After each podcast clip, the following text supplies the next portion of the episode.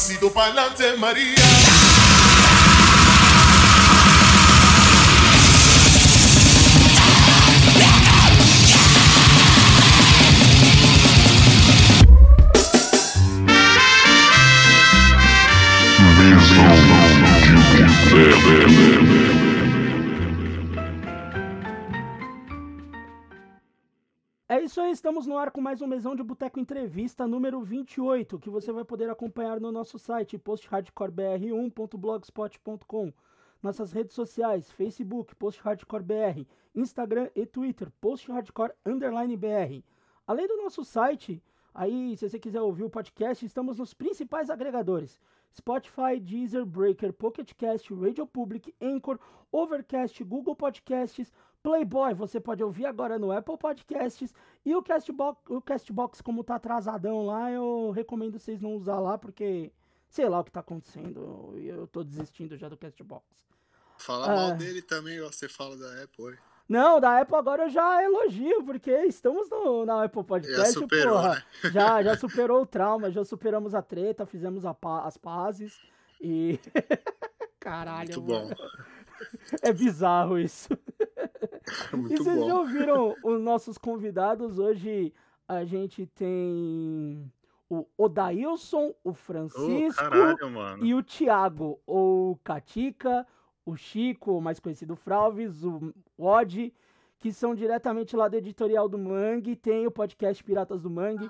Sejam bem-vindos, manos, e muito obrigado por estar participando hoje. Salve, Salve. Ferraz. Salve, salve, Ferraz. É nóis, mano. Valeu o convite aí. Eu Espero que, que todo mundo esteja bem aí. Vamos que vamos. Satisfação. eu que agradeço. O Catica é a primeira vez em- aqui na, na- no nosso barraco, seja bem-vindo. Mas o Odd e o Chico já gravaram com a gente aí o especial de Power Violence. Então vocês já conhecem a voz dos dois aí, mas hoje a gente vai num, nos pontos diferentes aí pra, pra trocar ideia. E, Por favor. e eu queria. A, a gente sempre pega de o início da pessoa dentro do underground. Porém, com vocês, ah, num ponto eu vou fazer diferente. Como é que foi o início pra vocês na parada de ser, de, de, de se apaixonar e de querer trabalhar e de se envolver com quadrinhos, com desenho? Como é que foi pra cada um de vocês esse início? É, então, desenho, quadrinho é mais eu aqui, né, cara? Uhum. O pessoal veio, veio nessa, nessa mesma mão aí comigo aí. É, pela minha parte de desenho, parte gráfica e quadrinhos que, que eu vim descobrir depois, né, de ter passado aí pelo rolê punk e tudo mais, né? Uhum. É, isso aí veio mais ou menos de- por volta ali de 2015, eu acho, cara. Eu já tinha me afastado um pouco aí do, do rolê hardcore, né? Do rolê punk. Eu já tava em outras, outras ideias, assim, de, de cultura tal. Tava ouvindo outras paradas, vendo outras coisas. E eu retomei um, um hábito que eu tinha quando era criança aí de desenhar, né? Então aí nesse hábito meu aí de começar a estudar desenho tudo, é, eu vi que tinha uma possibilidade de também expressar alguma, algumas ideias que eu já vinha fazendo nas bandas, né, no, no rolê punk, através de desenho, ilustração, quadrinhos. Uhum. E com isso eu comecei a fazer quadrinhos, é, comecei a desenhar, fazer trampo pra banda, né, estampa de camiseta, e venho fazendo aí, cara. Foi basicamente isso. Próximo. Não, mas, mas beleza. Mas no caso, é, eu entrei depois, né, nessa, nessa parada. Uhum. Mas o, todo o lance da da Mangue mesmo é bem o, o Katika e o Fralves, né? Acho que meio que juntou vocês dois ali na, na ideia e, e vocês acabaram tendo essa, esse insight, né? De, de seguir no, com, com, com o editorial, né? Não? De começar, né? De começar o selo. É, assim. mas n- não do selo em si. Pra você, a gente vai chegar no selo ainda. In- Individualmente pra cada um. Como é que isso foi inserido na sua vida? Ah, você tá falando. Ah, tá, entendi. Entendeu? Bom, Que é o que o, o- o Chico acabou de falar. Ele falou que ele Uhum. saiu do underground, que ele já tava saindo daquele do rolê do hardcore punk e tal. Tanto que até na época do hardcore punk, até vou em- complementar um pouquinho mais, o Chico fazia os flyers dos shows que organizava. Sim, então ele já tinha uma Uhum. inserção ali inicial já, né? Uhum. Então aí pra você, Odd, depois pro Katika também. Puta, mano, da minha parte é aquilo. Eu sempre fui entusiasta, assim. Eu lia bastante quando era criança. é, Mas, putz, mano, parei. Eu desenhava também quando era moleque, mas meio que dei uma parada. Quando ganhei a primeira guitarra, eu parei de, de desenhar. An- Antes disso, eu chegava da escola, ficava até as 10 da noite rabiscando. Mas isso Aí foi com parei. quantos anos, mais ou menos? Com... Eu tinha 16. Aí. Uhum. Eu ga- ganhei uma guitarra e um daqueles blocão de tablatura do Deep Purple. Aí eu ficava lá a tarde toda lá, na, naquela guitarrinha com as cordas enferrujadas. Aí larguei o desenho, larguei de vez. É, Aí fiquei, fiquei nisso, nesse marasmo. Ainda lia uma coisa ou outra. Não, não era do rolê do quadrinho underground nem nada. É, Minhas leituras têm bastante, bastante base no mangá foi o que eu consumi durante mais tempo na vida, assim. Aí, vez ou outra, pegava alguma coisa, tipo de Marvel, DC, pra, pra ler, mas underground nada. Eu vim ter convivência mesmo com o quadrinho underground meio que no, no hardcore mesmo. Você pega, pegava, tem as artes do Marcate, por exemplo, no, no, do disco do Ratos. Você começa a, a ver pipoca ali, você vê um Bob Cuspe, por exemplo, se identifica, aí você começa a perceber, né, a, a semelhança ali da, das cenas, né, mas viver mesmo essa parada, entrar de cabeça, começar a ler quadrinho underground, é, foi com os caras aí. É, o Fraudes começou a consumir essa cena, é, meio que fui na, na, na onda, né, ele tava desenhando e tal, putz, achei da hora, a gente começou a colar nos eventos, Aí comecei a viver essa cena. Foi bem. Tá bem recente ainda pra mim. Uhum. Isso. isso. Eu acho que pros caras aí é mais. Acho que eles têm mais vivência, bem mais vivência, assim, de, Sim, sim. de lá de trás. Uhum. E pra você, Katika, como é que foi, cara, esse teu início? Bom, quando eu era moleque, assim, bem molequinho mesmo, tinha um primo mais velho que assinava quadrinhos da Marvel e DC, né? Então, ele assinava os quadrinhos e ele, depois que lia, ele deixava na minha casa, né? E é assim eu ia lendo essas obras aí dele e fui acompanhando uma boa parte ali na virada dos anos 2000, que a DC e a Marvel fez uma parada de ano zero, que sempre tem esses reboots no Sim. universo, né? Uhum. E aí eu li essas paradas e fiquei adolescente ali lendo. Depois de um tempo fui largando, né? Fui crescendo, fazendo outras coisas. Aí entrei também mais para gostar mais de bagulho de futebol, de estádio, gostar mais de música também, em show. E fui deixando o quadrinho de lado. Depois de Cabra Velho já, acho que sei lá, lá para 2012, acho que foi por aí, 12 ou 13, eu comecei na onda de podcast, assim, lá nos primeiros que come começaram a chegar nos meus ouvidos, assim, tipo, além do Jovem Nerd, Rapadura Cast, que eu escutava pra caralho, assim. E aí tinha uns podcasts do PH Santos, eu acho, do cinema com, que ele era do cinema com rapadura, ele fazia indicações. E nesse podcast ele uma vez indicou um quadrinho adulto para ler, assim, eu nem tava mais brisando, acho que o quadrinho chamava Arte de Voar. Aí eu saquei, fui na livraria e comprei, tá ligado? E aí eu, caralho, veio tudo aquilo ali quando eu era moleque, só que agora uma leitura, tipo, que condizia com a minha idade, assim, com o que eu tava vivendo, uma parada mais amadurecida. E aí foi, mano. Aí, desde 2012 até agora, eu tenho começado a colecionar os quadrinhos, e underground principalmente, e pegar toda. Aí começar a redescobrir todo o Brasil dos anos 80 lá, Laerte Companhia, Angeli, Glauco. E tá sendo uma experiência maneira, assim, né? Tá alguns anos aí lendo essa parada, para poder aí conhecer o Fralves quando a gente trampou junto, né? Em 2015, por aí, a gente começou a trampar junto e começamos a convergir as ideias. E aí foi chegando mais próximo dos pro- foi chegando mais próximo dos próximos passos, né? e aí a gente começou a trocar mais ideia de quadrinho. Aí eu tinha um amigo para poder falar sobre isso também, entendeu? Então a coleção foi ficando mais maneira, né? Porque você vai pegando mais dicas, trocando mais ideias. Sim. Esse é o caminho aí na cena dos quadrinhos. Mas eu nunca desenhei, nem, nem quando era criança, assim. Acho que eu, eu, eu saquei que eu não tinha dom muito cedo. Assim, só os, bone... só os bonequinhos tinha... de, de palitinho? É, só desenho. Eu falo o Flávio tem um freehand, né? Que você pega o lápis e sai soltando na mão. É arte, tá ligado? Eu sempre fui, desde pequeno, eu nunca Nunca tive perfeccionismo com desenho ou vontade de fazer algo direito, né? Tamo junto, mano. Mas aí eu sempre caminhei mais pro lado de contar história. Foda. Então, enquanto o Fralves foca nessa parte de desenho, eu tento me desenvolver aos poucos, bem aos poucos mesmo, aos passos de formiga, a parte de roteiro, né? Que massa. Caramba. Pô, mas é da hora ver vocês falar assim, porque vocês têm essa vivência de infância, né?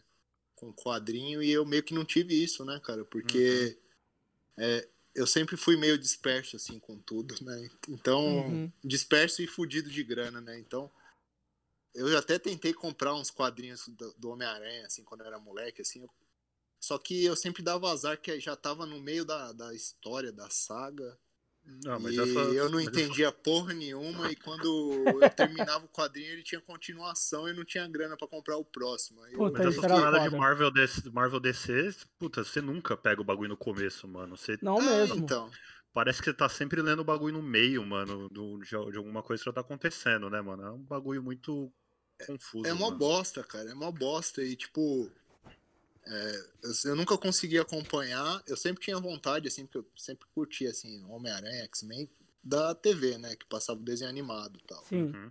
É, e também depois de um tempo que eu fui me envolvendo com hardcore punk, e aí essa parada de herói já não, não foi fazendo tanto sentido, assim, Sim. né, cara? É. E aí eu vim me envolver com quadrinhos é, quando eu comecei a estudar o desenho, né? Porque foi na busca de referências mesmo, né? E com isso que veio nesse ponto que o Patica começou a falar, né? Que a gente começou a trocar uma ideia. Ele uhum. já tinha essa bagagem aí de, é, de quadrinho de herói e esses quadrinhos nacionais também, né? Que ele falava bastante, lembra, Patica?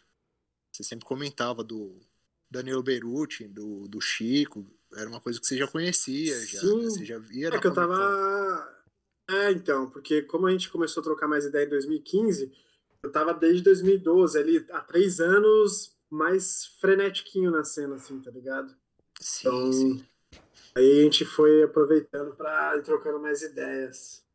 É, e foi bem maneiro, porque é, a gente conversou bast conversava bastante disso assim, e eu uhum. meio que tava descobrindo né, todo esse rolê que não era de super-herói, assim, que eu não que eu realmente eu não manjava, né, que era e... Esse quadrinho alternativo, quadrinho nacional mesmo, né? Tudo começou por causa de facção central, hein, mano? Porque o cara Caraca, que foi apresentar o Chico falou. Ah, o cara gosta de facção central também. Aí a gente começou a trocar ideia por causa disso. Caramba, Pô, que foda. Foi nisso, né? Você imagina é, numa empresa de seguros, né? você encontrar outra pessoa que tem gostos similares, assim, de rap, de quadrinho, de, de rua, né? De, de fuleiragem. e, e, começar a trocar ideia é bem peculiar mesmo, né? Pra caralho. E é... Pode falar. Fala, fala, Chico, fala, termina, cara. Tranquilo. Não, não, eu só. Eu acho que isso aí é, essas ideias que a gente conversava na empresa, né, veio é, foi meio que uma proto proto mangue assim, né? Uhum. que isso também me incentivou a, a, começar a estudar o desenho. O Katika também ele deu um passo além aí de começar a estudar sobre jornalismo, né, até Sim. se tornar jornalista agora. E nessa busca é, de referências, né, que a gente estava indo, eu comecei a, a, Aí nas feiras, né? Fui na Ugra. Eu lembro que a primeira coisa que eu fiz, assim, eu vi que tinha alguma coisa meio similar ao punk, assim, uhum. que eu podia ir atrás. Eu fui na loja da Ugra ali na Augusta, né? Sim. E aí a partir de lá eu já a, a Ugra é interessante que você entra na loja, é, os primeiro, as primeiras publicações que tem na, nas prateleiras é, são fanzines, né? Então, é, é, nenhuma loja faz isso, né? Tipo, Não mesmo. caralho, cara. que loja vai pôr zine é, na, antes do, dos quadrinhos mais caros, assim, né? Tipo, Nenhuma. Na comercial, comercialmente, fachada, né, mano? é, comercialmente não faz sentido nenhum. Então você, você para assim e já fala, opa, aqui tem alguma coisa diferente Uhum. do do que a gente está acostumado a ver em relação a quadri- coisas impressas, livro, quadrinho, né? Uhum. E começamos a trocar ideia e vi que tinha muita coisa assim que era, por exemplo, é, tinha as revista Prego lá, que é uma coisa, é uma publicação lá do Alex, do, do ajudante de Papai Noel lá tal, O caramba, como é que era o nome da banda lá? O Morto pela Escola? Morto pela Escola, Exato. isso, tinha as publicações dele lá, então você fala, porra, isso aqui eu já vi no punk. Sim. tá ligado? Então já foi um, um, ponto, um, um passo importante assim pra gente saber que é, dava pra gente espelhar a nossa vivência assim, né, que a gente tinha anteriormente nesse outro rolê. E também nas feiras a mesma coisa, assim, a gente via o pessoal com a mesma com a mesma ideia dos shows, assim, que produzindo e, e ideias, tá ligado? Uhum. de uma forma mais organizada. É, e tanto a que gente todo o formato fez a gente da... se envolver cada vez mais, né?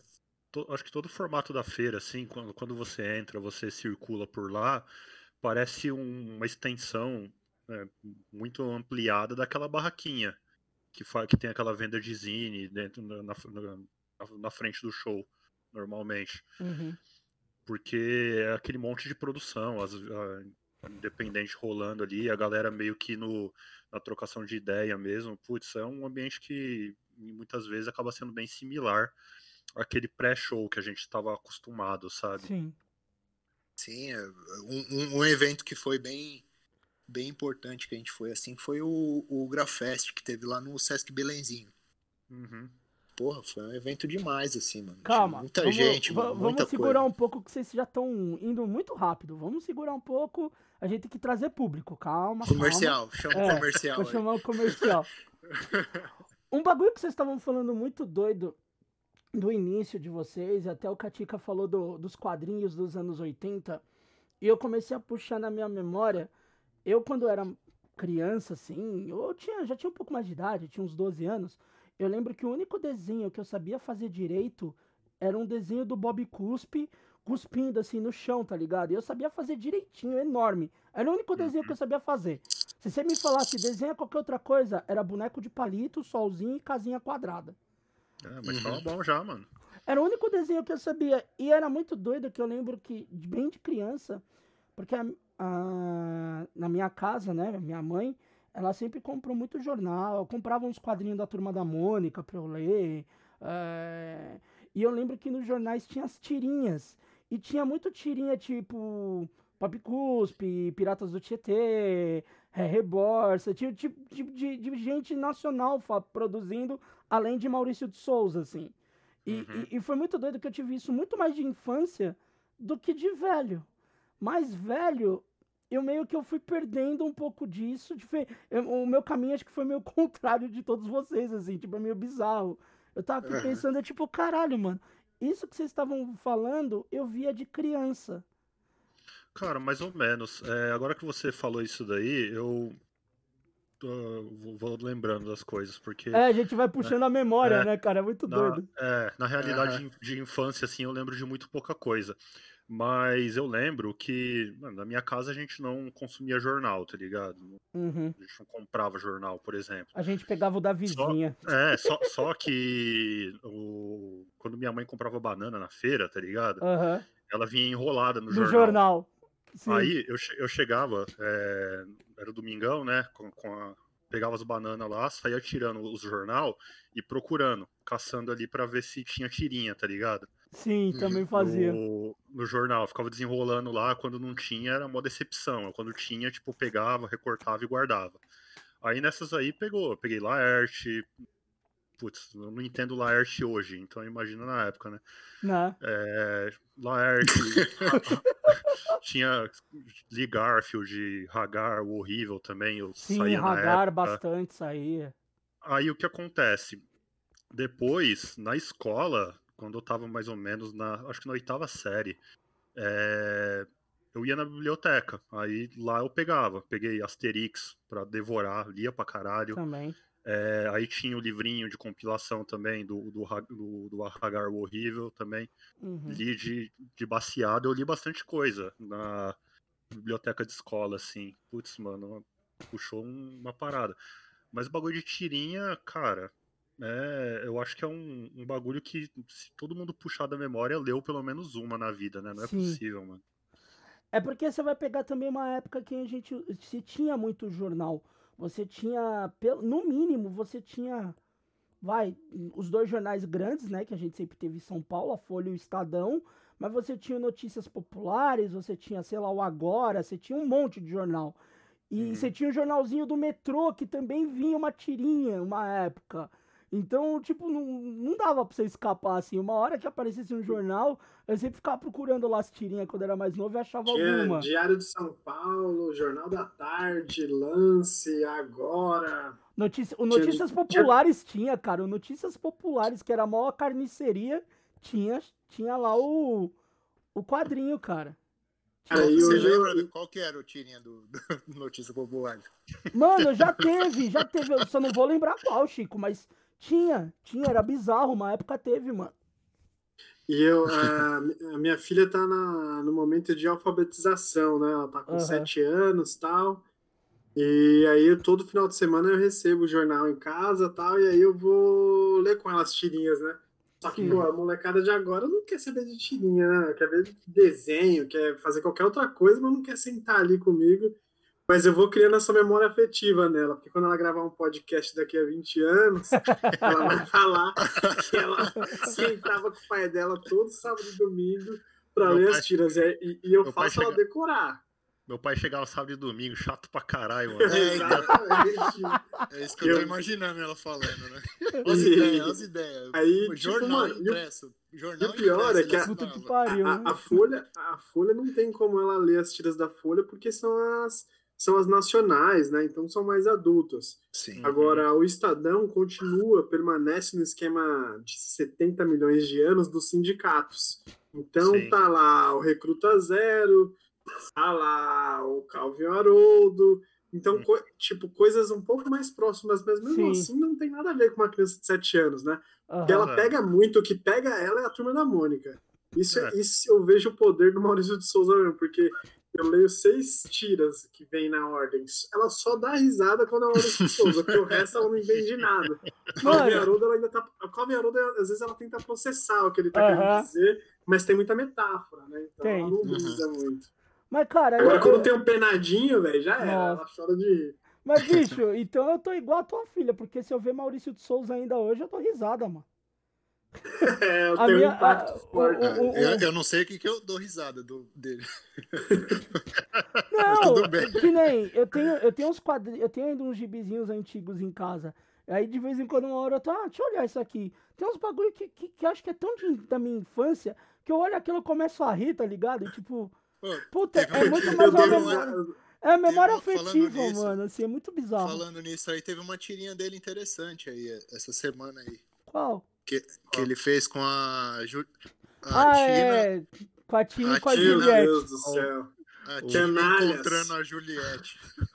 Canários, não quero falar sobre isso, hein? Opa, Frau- opa, estamos sentindo treta de Big Brother aqui, é Só- isso só- mesmo? É isso mesmo? Caralho, só, só, só aqui mesmo pra trazer o Frausto pra trazer o BBB pra cá, mano. Não, eu, eu, eu disse que é interessante. Aí fica o que Não, Ah, lógico, pra caralho. A parte interessante do Maurício de Souza, quando você falou de dar risada dele, Flávio, eu lembrei do tweet que ele fez. Eu, eu vi, eu vi uma tira do Bidu musculoso e pelado. Por favor, não façam isso. Então, aí, ó. É uma coisa engraçada de você ver também. Pô, tá É, fora, é, é além da tira isso aí, velho. Esse tweet é engraçadíssimo, mano. Eu recomendo, eu recomendo fazer essa pesquisa. Caralho, mano. Ai, Caralho. É, é foda mesmo. Mas é, aí a gente. Puta que pariu, eu já até perdi a linha agora depois dessa.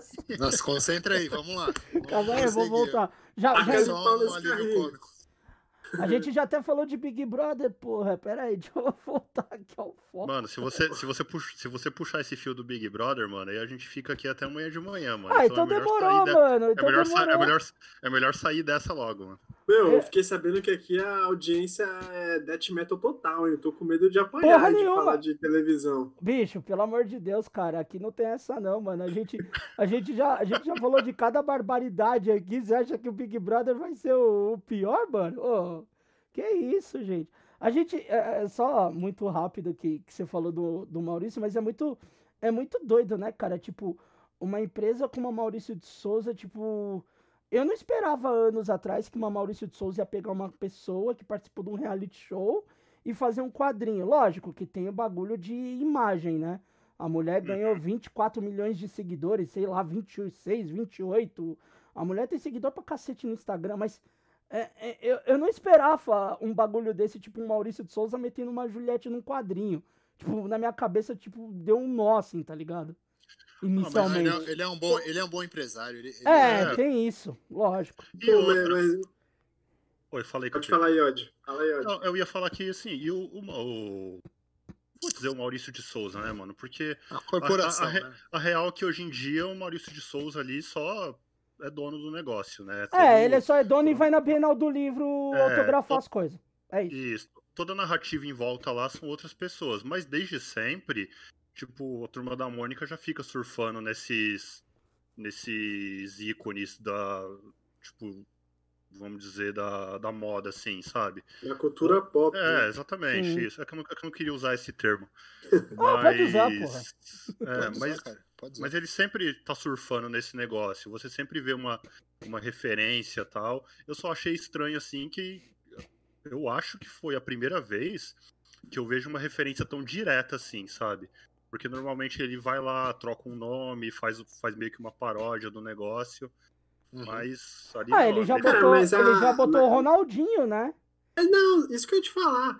Ah, o vínculo de televisão com quadrinhos, assim, é muito grande no Brasil, né? Tipo, é que agora não tem mais quadrinho, praticamente, mas antigamente tinha Gugu, Faustão, Serginho Malandro. Sim. Tudo que é pop, tudo que dá audiência, TV, os caras atacam no quadrinho, O mano. Senna, É, tinha o Seninha, pô. Tinha o Seninha. Cena. O quadrinho, o quadrinho do Seninha, acho que eu tenho até hoje guardado aqui, cara. É, tipo, então. quadrinho do Seninha, tinha o, o Trapalhões também o tinha. Gugu Sim, Punk, o Ronaldinho. O Ronaldinho Gaúcho, mano. Ronaldinho Gaúcho teve quadrinho, velho. Pois é, mano. É muito Que maluco. coisa, né? Já fugimos total do assunto. É assim Rolê- que, que- Rolê aleatório, né, mano? Não, é, Ronaldinho no, no quadrinho aleatório, total. tá ligado? Neymar, né? Neymar também. Pelé. Neymar. é, o Nossa, cara, ele verdade, realmente, tinha ele, ele tem uma visão, né? o, Ele o a visão, Pelezinho, né, cara? O Pelezinho é o primeiro, pô. Ele Verdade. tem a visão, ele tem a visão, né, de... E aquela, né? É engajamento, cara. Você, tipo, vincula na sua marca, putz. É. Quem é, quem é que vai negar a sua imagem artista, né? Falando de artista. Que Uhum. artista vai negar a sua imagem vinculada ao Maurício de Souza? É, Só se é, for muito exatamente. otário mesmo, né? Tem que ser muito burro, tem que ser muito burro. Ah, É. Mas a gente saindo um pouco do Maurício de Souza e do Big Brother, e eu acho que devia ter o Gil também no quadrinho, mas aí é uma outra conversa. Eu acho quero que só- ver. eu- eu acho que o lugar do Gil é no Ministério da Economia, mano. Ah, é verdade, Ou- verdade, verdade. Caralho, mano. Ou no lugar do Faustão. Nossa, imagina, domi... Domingão do Vigoroso. Puta que pariu. Cachorrada do Faustão. Cachorrada do... Domingão da cachorrada. Ca- É, Cachorrada mano, total, cachorrada total, caralho, Tá mano. Isso aí, galera. né? Tem- é, re- reflete sobre isso aí, pessoal, e vamos fazer acontecer. Fora Luciano Huck, vem Gil do Vigor. Caralho, ia ser genial. Mas, mas vamos voltar pra parada mesmo. Uhum. Vamos, vamos, Agora a vamos, gente fala da, da, da criação do, da Mangue. Como é que se deu a criação em si da, do selo? Tá. É, Então, foi assim, né? Quando, nesse processo aí de, de buscar referências e, e tudo mais, eu comecei a produzir um quadrinho num, num curso de, é, que eu fiz lá no Sesc, né? Uhum. Foi meu primeiro quadrinho lá chamado Abismo. Sim. Isso foi em 2017. E aí eu fiquei, eu fiquei um tempo fazendo, né, esse quadrinho, um quadrinho curto, mas por inexperiência e, e tá descobrindo a linguagem tudo, é, ele demorou um, um certo tempo para eu fazer assim, cerca de, de seis meses tal. E eu lancei ele, e depois do lançamento eu quis é, fazer um, um experimento num, de uma história menor. Uhum. Então eu me, eu me pus um limite de, de fazer uma história de quatro páginas, né? E, e conversando, né, com o Katika na empresa lá que a gente trabalhava juntos, tudo, é, a gente combinou e ele, ele, ele escreveu a história, né? Ele escreveu essa história curta aí pra, pra, pra eu produzir, pra eu desenhar e tal. E, e a gente fez ela, ela é, nesse período e ficamos pensando como a gente iria lançar essa história de quatro páginas, né? E conversando, indo nas feiras, tudo, a gente viu essa, essa ideia de antologia é, muito interessante, assim. Sim. Principalmente nessas revistas aí que, a gente já, que eu já tinha falado, a Prego, né, do Alex. Uhum. Tem a revista Zica também, que é uma revista lá de Belo Horizonte. Inclusive vai ter uma, uma nova uma nova edição dela aí que a gente vai estar participando também, depois a gente fala mais. Enfim, essa ideia de antologia. Uhum. Aí, beleza, vamos. Com essa ideia em mente, a gente falou, pô, a gente poderia é, associar essa nossa história curta a uma antologia para ela ter um volume e ter um corpo, né, dentro de uma revista. Uhum. E com isso, a gente viu, pô, vamos, vamos tentar fazer uma revista nesses moldes aí. Beleza, vamos lá. É, a, revi a, a, nossa história ela é uma história de sci-fi, né?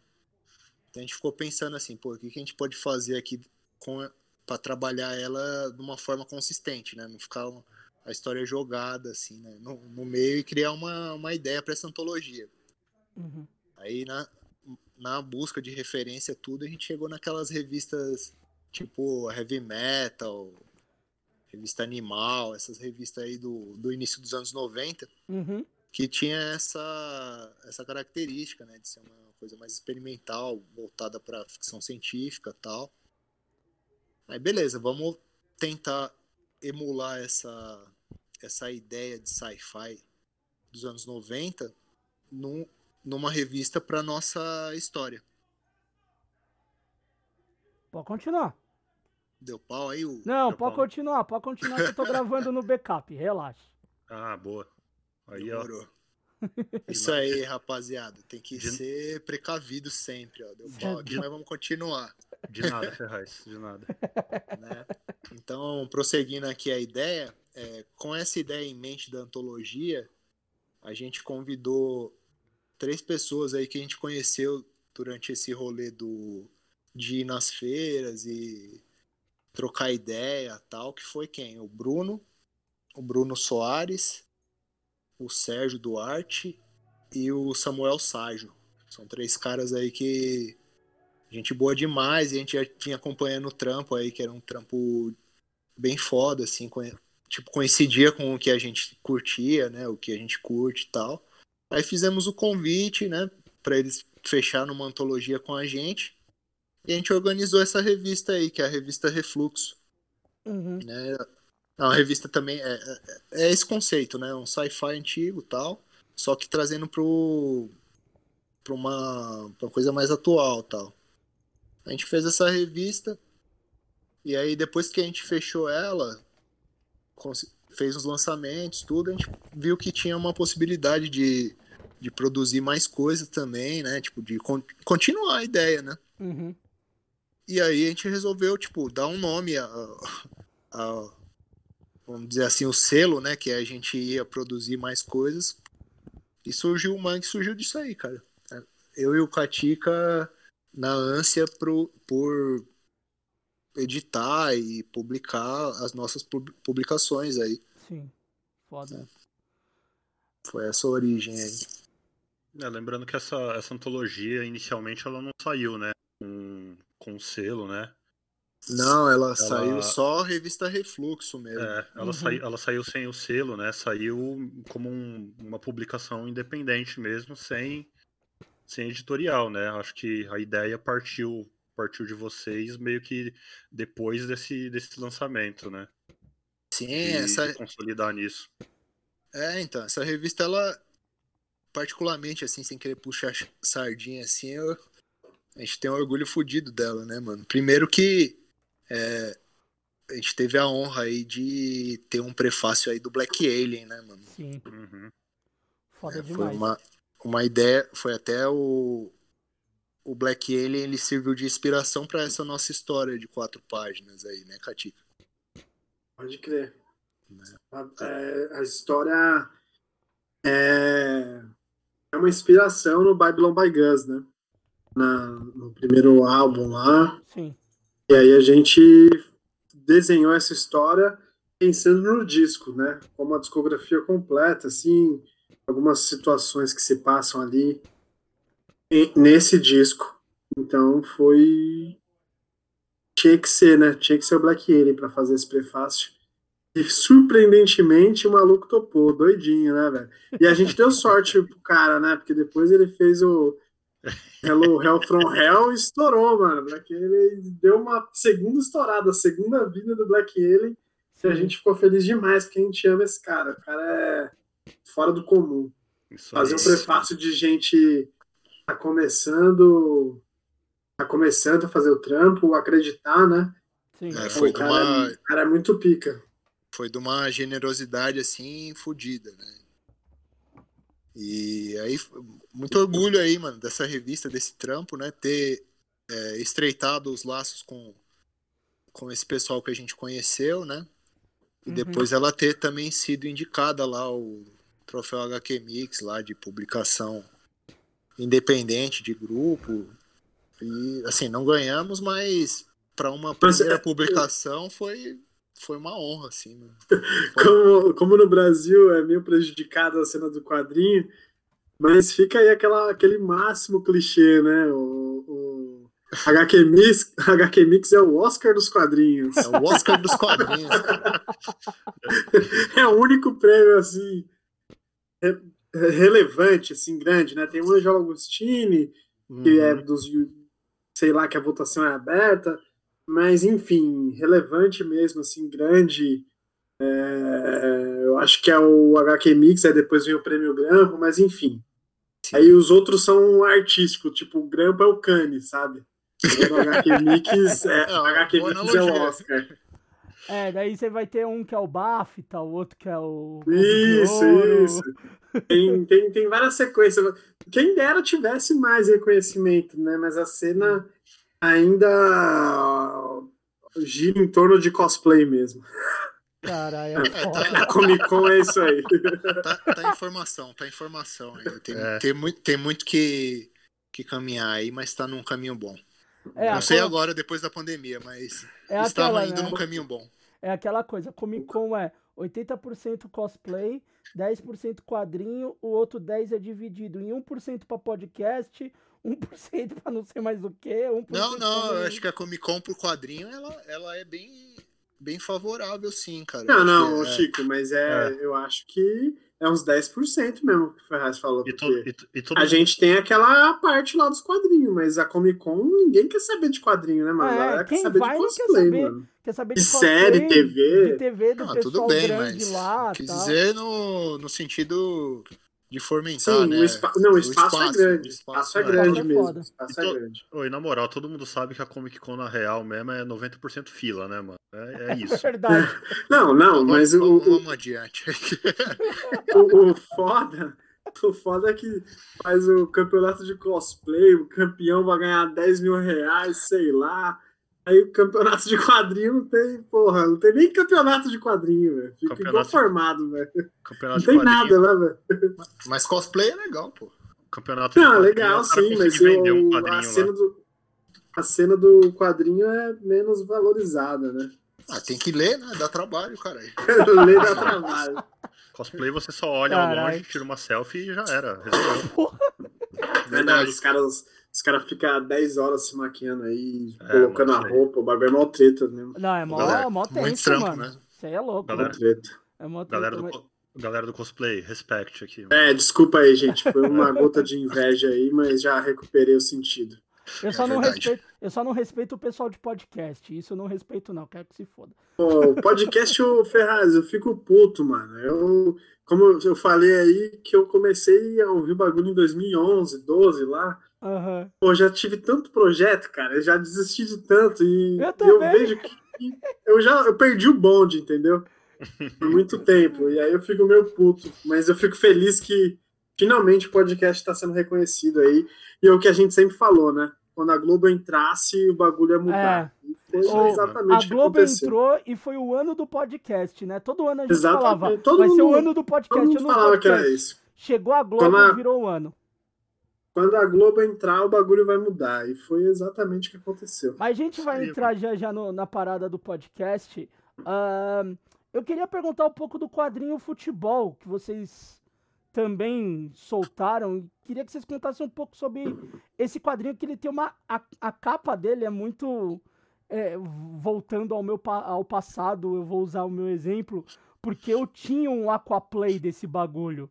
Que é aquele que você ficava apertando os botãozinhos e, e tinha que jogar a bolinha dentro da rede, e, e a outro botão era pra subir o goleiro pra cima e pra baixo. Cara, eh, qual que foi a ideia de, de, de, de- reviver essa parada na capa e do quadrinho em si? Posso Então, acho, falar acho que. Pode falar, pode falar. Não, então, é, pelo menos, o- acho que do, do Aquaplay aí na, na capa, o Frauvis vai desenvolver melhor, porque a ideia, a ideia foi sua, né, se não me engano, Frauvis. Sim, sim, foi. É, do Aquaplay. Só que a publicação do miolo mesmo, né? Sim. Eu, eu, vou, eu vou falar assim mais, porque quando eu recebi esse quadrinho, eu tava ali só como, como leitor mesmo, né? Uhum. não- eu não estava participando ativamente da produção. Só que é, esse quadrinho ele traz uma visão, a visão do, do futebol genérica, sem a gente ter todo esse mainstream em cima, sabe? Que Uhum. você tem o futebol de estádio, não, traz situações rotineiras do futebol. Você tem lá é, conto de quem não era bom de bola, que era o meu caso, né? Você tem uma série, uma série de fotografias que que mostra o, o futebol mais da periferia, né? Como que é a visão que as, as crianças têm sobre, sobre o futebol no- na realidade delas ali, né? Como que seria o cenário ideal e também eh, algumas algumas tiras, alguns quadrinhos que remetem mais a essa cultura mais é, mais, mais de rua mesmo do, Uhum. do futebol, sabe? Aquela visão mais popular do negócio, não jogando pro, pro geral. Acho que ele é uma publicação legal que ela consegue conversar com todos esses esses setores, né? E assim, eu acho que os caras vão colocar bem melhor. É a minha visão de leitor. Acho que veio com essa proposta. Não Mas- pratica, mais ou menos isso. Sim, concordo e assino embaixo com tudo aí que o nosso querido Audi disse. E ela, o, a revista Refluxo teve o popstar o Black Alien, né? E a futebol não ficou para trás, né, Ferraz? A gente foi atrás de uma pessoa importantíssima. E aí, que até conversa com o podcast aqui. A gente conseguiu um desenho do Mozini para a abertura da É, revista Futebol. Foda. E o cara do Eric Cantona, um jogador, um jogador francês, né? Lendário. Jogava na Inglaterra, dando voadora no Nazi. E aí o Mozini fez a releitura do Craquinho, dando a Pô, voadora. voadora. Então, Muito bom, a gente, cara. ficou, a gente ficou muito orgulhoso, porque a gente é muito fã. Tipo, quem faz esse trampo de trabalhar com distro, com editora, com selo, com qualquer Sim. rolê independente, é fã do, da Laja, tá ligado? Não Sim. tem o que falar. E os caras são ref, os caras não, né? O cara é ref porque o cara consegue sobreviver, o dinheirinho, fazer o trampo, é o que todo mundo almeja, né? Uhum, Você não precisa fazer dois trampos, né? Que você consiga sobreviver do seu rolê. Exatamente. Então é um maior orgulho ter ele ali, também é outro querido demais. Uma honra ele fazer parte desse projeto aí, velho. É, muito massa. Isso aí é tudo mérito do Katica aí, né? Ele que bota fé, né? Nesses convites aí de, de personalidades aí. Assessoria de vai imprensa. né? atrás. Né? É, cara, mano, é, isso, é, isso é uma coisa que a gente perdeu muito no, no punk, assim, essa autoestima e essa vontade de. essa ânsia de, de trazer coisas que, por mim mesmo, eu achei que nem ia aceitar, mano. Por isso que eu. Mas. É É que a muito gente foda, aparte- cara. A gente parte do pressuposto, né? Puta, o cara não vai aceitar, mano. Nem vou. E aí nem chama, né, mano? Nem É, dá, o, então é- é uma coisa dá o simples, benefício da cara. dúvida, né? É uma coisa simples, cara. O cara, o cara pode aceitar de boa. Sim. Pô, pode aceitar normal. E o Katika foi atrás disso aí. Teve o cara lá da Inglaterra também, né, Katico? Sim, essa revista aí tem também um cara chamado David Squire, que ele é um cartunista do jornal britânico chamado Guardian. Ah, do The Guardian. E isso, exatamente. E ele é um cara pica que fez uma enciclopédia da história da Copa do Mundo. Ele faz tem um traço peculiar lá, embaçado. E aí a gente pediu para ele, para a gente ter uma participação dele no Zine, né? E nada mais é que a revista Futebol, ela reflete o, qual é a relação do brasileiro com o futebol. Sim. Seja de amor, o cara que é torcedor, o cara que joga muito, seja de ódio. A gente, quando estava lá na escola, não, quisia, não queria fazer educação física, você odeia futebol. Então, Os traumas, é, né? é, os traumas que o futebol trazem também, né? A gente queria fazer uma revista que fosse intrínseca à cultura futebol no brasileiro, tanto para quem ama quanto para quem odeia.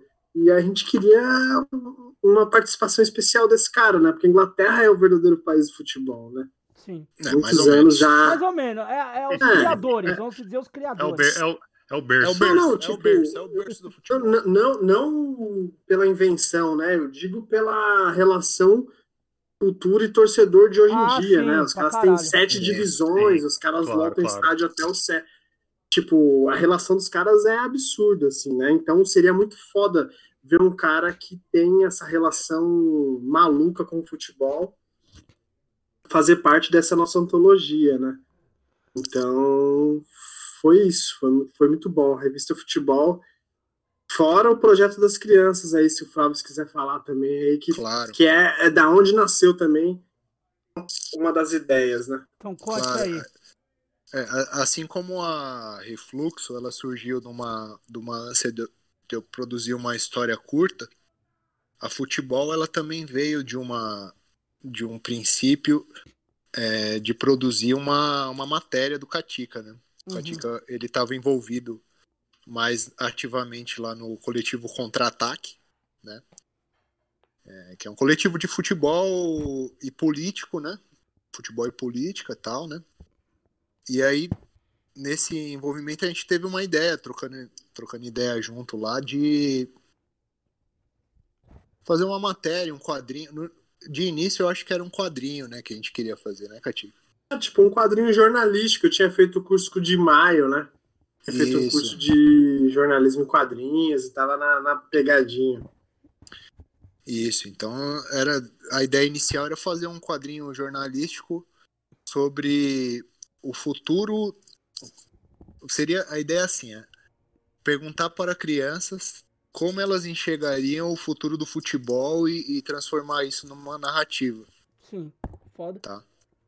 É, só que aí a gente ficou pensando, matutando a melhor forma de, de expor essa, essa ideia, e aí a gente teve a ideia de fazer o quê? Uma, um ensaio, né? É, pra- é- é ba- basicamente é um ensaio, Uhum. né? E aí nós nos reunimos com a Maria, Maria Clara, né? É, que é uma conhecida nossa, uma amiga nossa fotógrafa, e fomos lá no, na Zona Sul, lá no, no Monte Azul, em, em dois picos lá, né? Uma escolinha de futebol e um campeonato lá de futebol lá no meio do Monte Azul lá. Aí a gente chegou depois do treino das crianças, né? Nós três. É, o Katika conduziu uma, uma série de perguntas bem informal, assim, com as crianças, assim, e tal. E a gente gravou em áudio e a Maria Clara foi tirando foto do treino, tal, lá, tal. E aí as perguntas eram envolvidas para as crianças, ah, como é que você imagina que vai ser o futebol, tal? ah, e aí, vai ter. Tipo, as crianças iam respondendo lá, tipo, ah, vai ser menino e menina jogando junto. Ah, todo mundo vai ganhar troféu, tal, tipo, várias brisas uhum. de criança, assim, né? Sim. E aí a gente reuniu todo esse material e eu desenhei as respostas das crianças de, em formas de cartoon, né? Então é no meio da revista ela tem essa esse ensaio aí que é o que são as fotos do treino do dia, uhum. né? É, as perguntas do, do Thiago e, e a, as respostas em, em cartoons, né? Em ilustrações assim. Foi bem legal, cara, porque criança é, é, é, é, uma, é além do que a gente pode imaginar, né, cara? É uma, é uma inocência e uma, uma ânsia pelas coisas assim que a gente não prevê, né? É, e é um poço inesgotável de criatividade também, né? Nossa, cara, é uma, foi uma experiência fodida, assim. Valeu, a, valeu o trampo da revista. E teve uma, uma situação, cara, que eu acho que a gente nunca, nunca comentou com ninguém também, porque a gente achava que não era cara, assim, mas acho que agora, assim, passado tudo isso aí é, é fica até como uma um desabafo, assim, alguma coisa que a gente está comentando agora aqui. Uhum. É, assim que assim que a gente publicou a revista, né, a gente ficou de levar algumas edições lá pro pessoal da escolinha, o pessoal lá do campeonatinho lá tal. Sim. É, teve uma uma, da, uma das, das moças que organizavam lá o, a escolinha foi veio falar com a gente, né, Catica, lá. Que uma das, uma das crianças, um dos moleques lá tinha falecido, bicho. Caralho. Né, então, pô, a gente ficou numa. Pô, total. Reflexivo, né, mano? Pô, mó bad, assim, porque. Caralho, a gente fez uma parada sobre futuro, né? E. É uma, um sonho perdido aí. Sim. Não, para putz, que é péssimo, cara. É, mal bad, bicho. Aí é devastador mesmo, né, mano? Essa, essas coisas assim. Mas até acho que até isso é, é, reflete bastante, né, mano? Que infelizmente a gente, a gente vive, né, mano? Uhum. É. É, é. Enfim, né? É triste, né, cara? Tipo, é complicado. Mas ficou um registro bacana, cara. Eu acho que. É, eu vejo que assim. É, essa revista ela tem um, ficou um conteúdo bem foda assim, mas acho que por ela estar tá sendo vinculada no meio dos quadrinhos e o pessoal não, não, pira tanto em futebol. Sim. São poucas pessoas que piram mesmo, né, né, nessa ideia e às vezes nem nem a, nem folheia, né, a proposta, porque o nome da revista é futebol, né? Então, se não se o assunto não atrai assim, não. a pessoa nem nem pega para dar uma folheada. E ela é, é além do futebol, né? Tipo, isso que, que ficou e, passado. Os nossos trampos, eu acho que ela é o mais perfeito editorialmente, assim, né? Ela é mais madura do que a Refluxo, né? Enfim, né? Muito é, mais, muito mais. É, ela é. Ela é mais, mais madura no aspecto de diagramação, né, mano? A, a Refluxo, os bastidores, o making off aí da diagramação do texto só Deus sabe ali, de, ao invés do designer, metendo o peão no Word. Word. Só doideira, né, mano? Mas a Mas futebol saiu. já é mais amadurecida, né? Mas saiu, Sim, as duas é saíram mais... na Sim, pista. É, mas a, mas a futebol sofreu com esse com esse bloqueio, né? Porque é, você colocar você coloca um assunto dentro de um, de um meio onde ele não circula bem, sabe? Uhum. Só que é claro, né? Que é é a, a, a aposta, né? Faz uma aposta. É, putz, eu falo por mim, assim, eu nem sou tão pirado em futebol igual o Fralves e o Katika são, mas, cara, quando você, você abre para ler, puta, velho, é, é foda porque é isso mesmo. Fala, fala com todo mundo o negócio. Sim. Você, você extrai todo tipo de, de relação ali de dentro, né? De pessoas que você conhece, que gostam muito, ou então de você mesmo quando você não gosta tanto.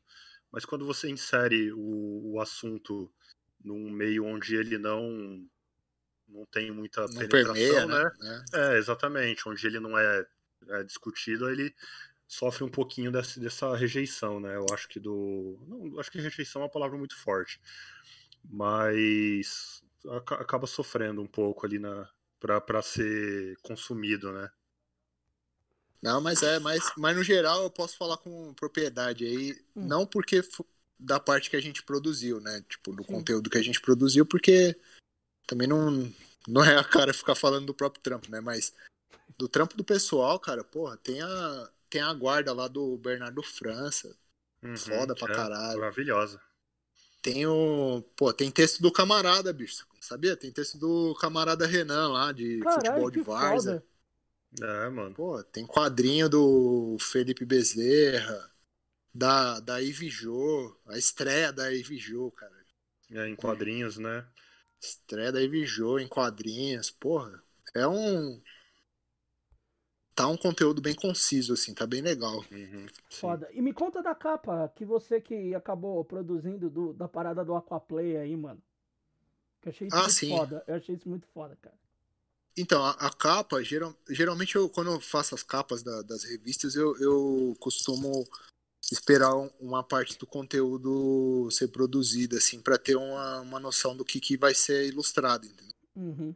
Então, conforme foi chegando a, os quadrinhos e os textos, é, a gente não sabe exatamente o que vai vir, né? A gente dá uma ideia por cima, assim, do, do que, que o pessoal da linha que a gente propõe, né?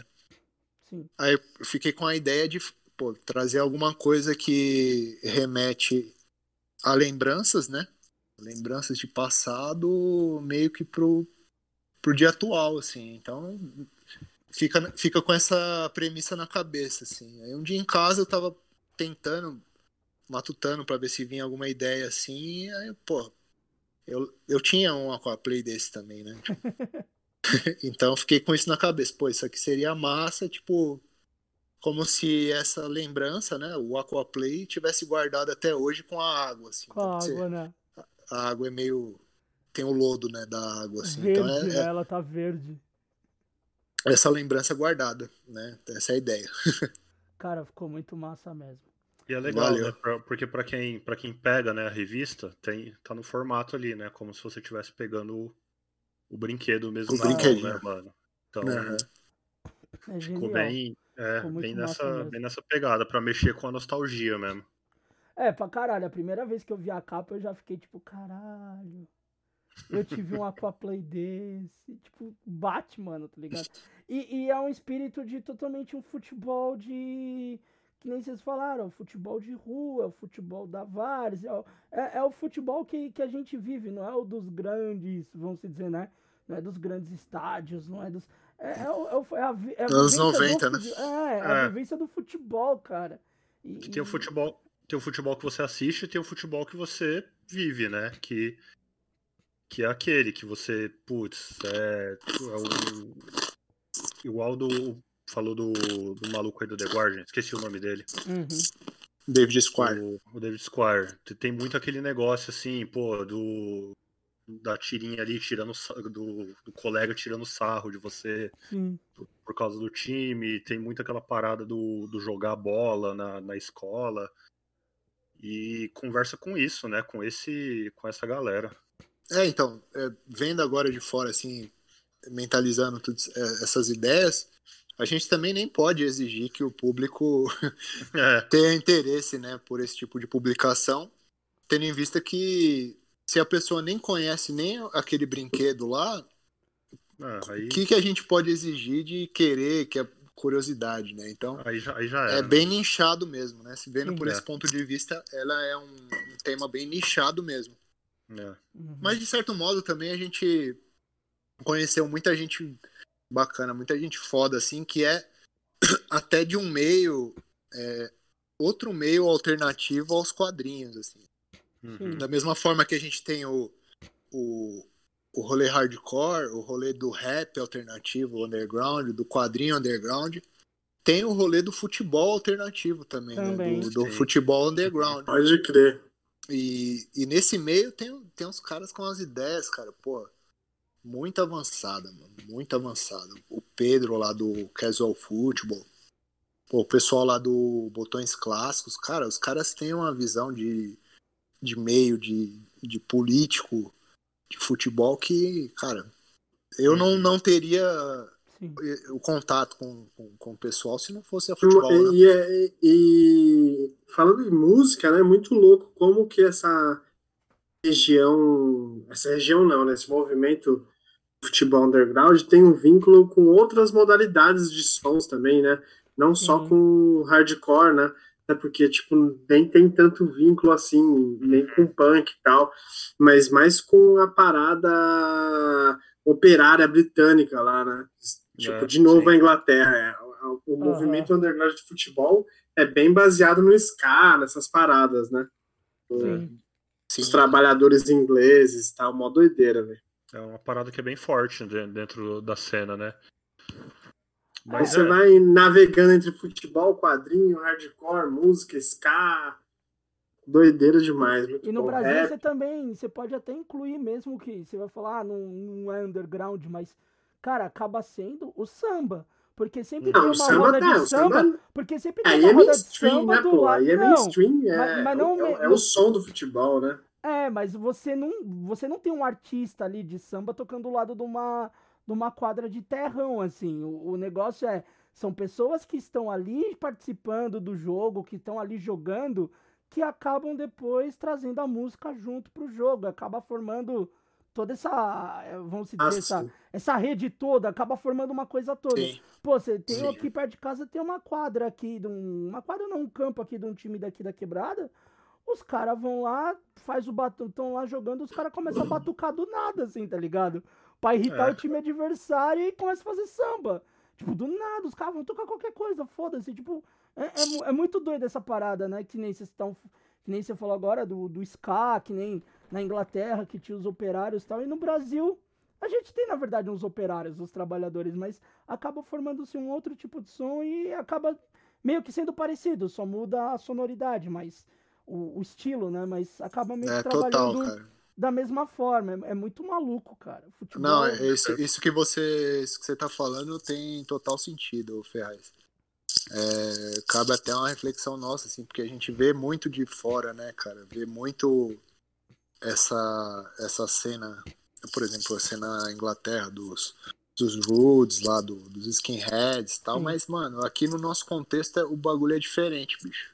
Pra caralho. tudo que a gente tudo que a gente fizer é, em termos de cultura mesmo é, inspirado por cultura estrangeira é outro bagulho mano aqui é a banda toca diferente bicho Não, E sim, a- mas aí é da mesma maneira que funciona a música underground, né? O futebol underground tem esse vínculo, sim sim um som mais underground, né? Pra caralho. O, Sim. o samba, o samba é a música brasileira mesmo, é o, é o bagulho, né? É o bagulho, a linha de frente da parada, né? sim, Não é o, sim. não é o movimentinho de futebol underground, pá, tal. é, não, é, eu acho que acho que são coisas diferentes, né? Isso, são, Ah. são situações né, diferentes. É porque aí é o, é o popular, né? Aí quando você entra no popular, é claro, né? É. Tem muita penetração, mano. Então não tem nem o que discutir. É, mas lá o popular deles é isso né É, então é, acaba sendo a mesma coisa É, É, tipo, é sim. isso aí. A gente muda, muda o lugar, mas a- o, o, o popular acaba mudando também, né? É, exatamente, exatamente. É que nem tinha. Eu sei que não tem muito a ver, mas é- era, era engraçado. lá a bossa época- nova é, é- é o underground do Brasil Pra caralho! É que nem agora eu lembrei de uma propaganda clássica da MTV que falava do Iron Maiden. Que se o Iron Maiden é popular, então o Iron Maiden era pop. Então, tipo, se na Inglaterra, os caras são da Inglaterra, então os caras eram pop porque eles eram populares na Inglaterra, tá ligado? Tipo, Mas, não, faz, é, faz é- é- sentido, é mano. muito É. doido, cara. Era uma propaganda que tinha um cara falando, ah, o Iron Maiden é do metal, não sei o que, papapá. Mas o Iron Maiden é popular no mundo inteiro, então o Iron Maiden é pop? Aí ficava mas tipo a gente- pop, né, cara. Mas a gente, mas a gente tem essa visão aqui, mano. Se você, por exemplo, ó, tu passando para outro lugar, ó, como vou fugir do assunto agora, mano. Se liga. Passando para outro lugar, mano. Quando você vai tipo nos Estados Unidos, se tem uma treta do maluco do Motley Crue da vida, por exemplo, mano, esse bagulho aparece nos programas de fofoca tipo TV Fama lá.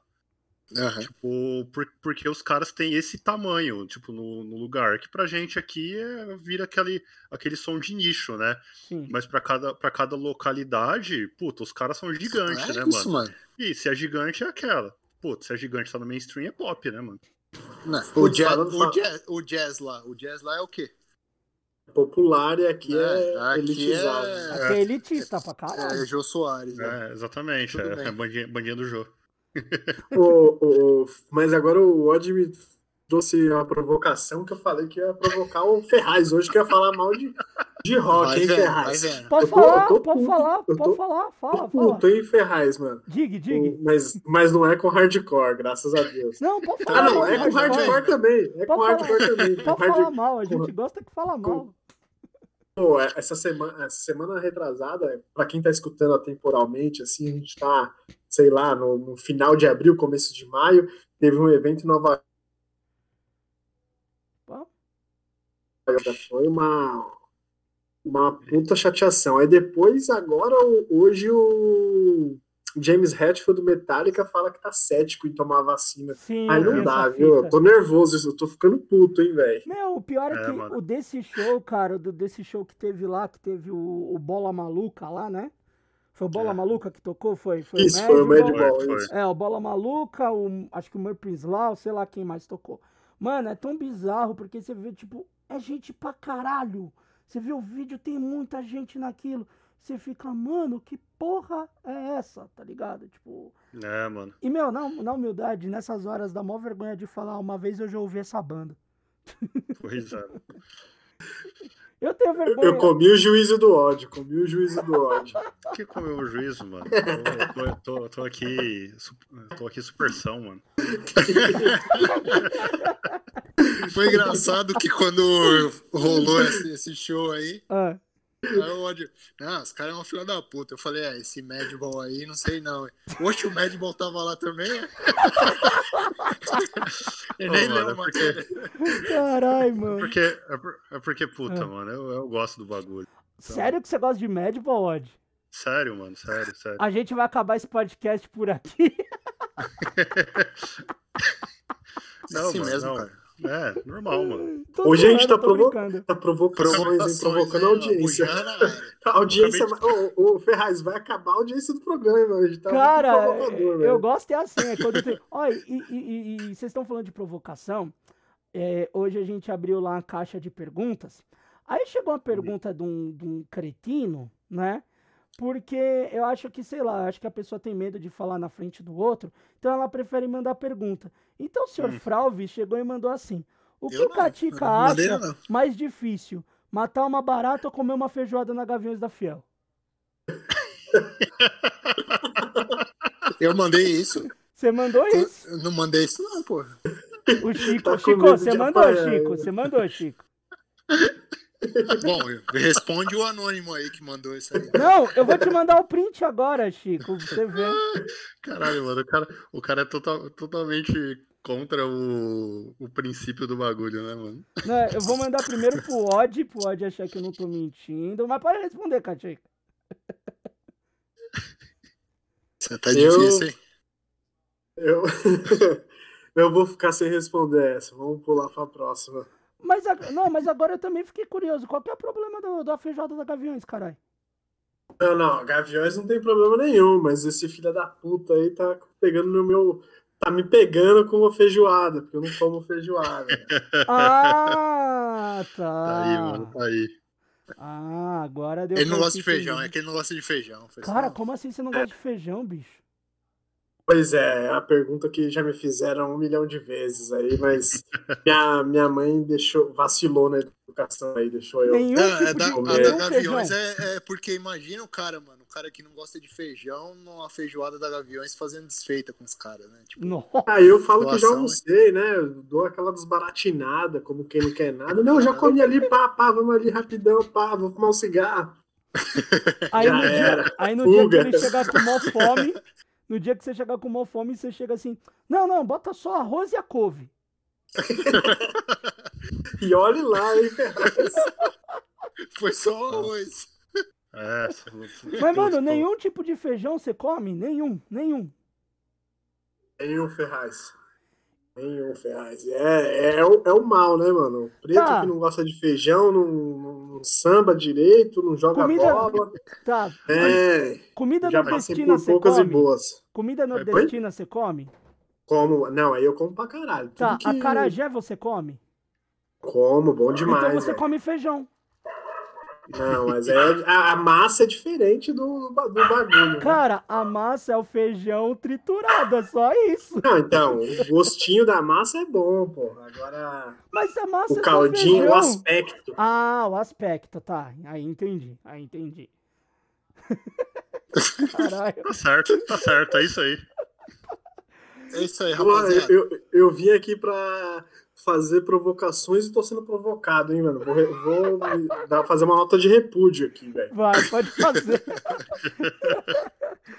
Mas, rapaziada, agora eu quero chegar no ponto em que nós, a, a, a nossas, vamos se dizer, a- as nossas histórias vão se encontrando, né? Histórias recentes, que é o de ter, de produzir podcast.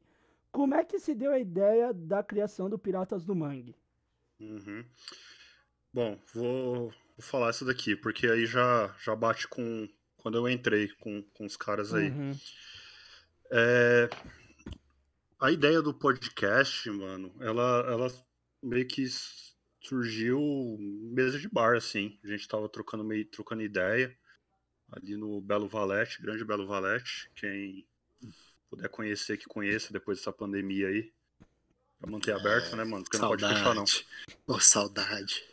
Mas enfim, é, eu entrei meio que na Mangue assim quando a gente fez uns esquemas de venda de camiseta, né, tal. Sim.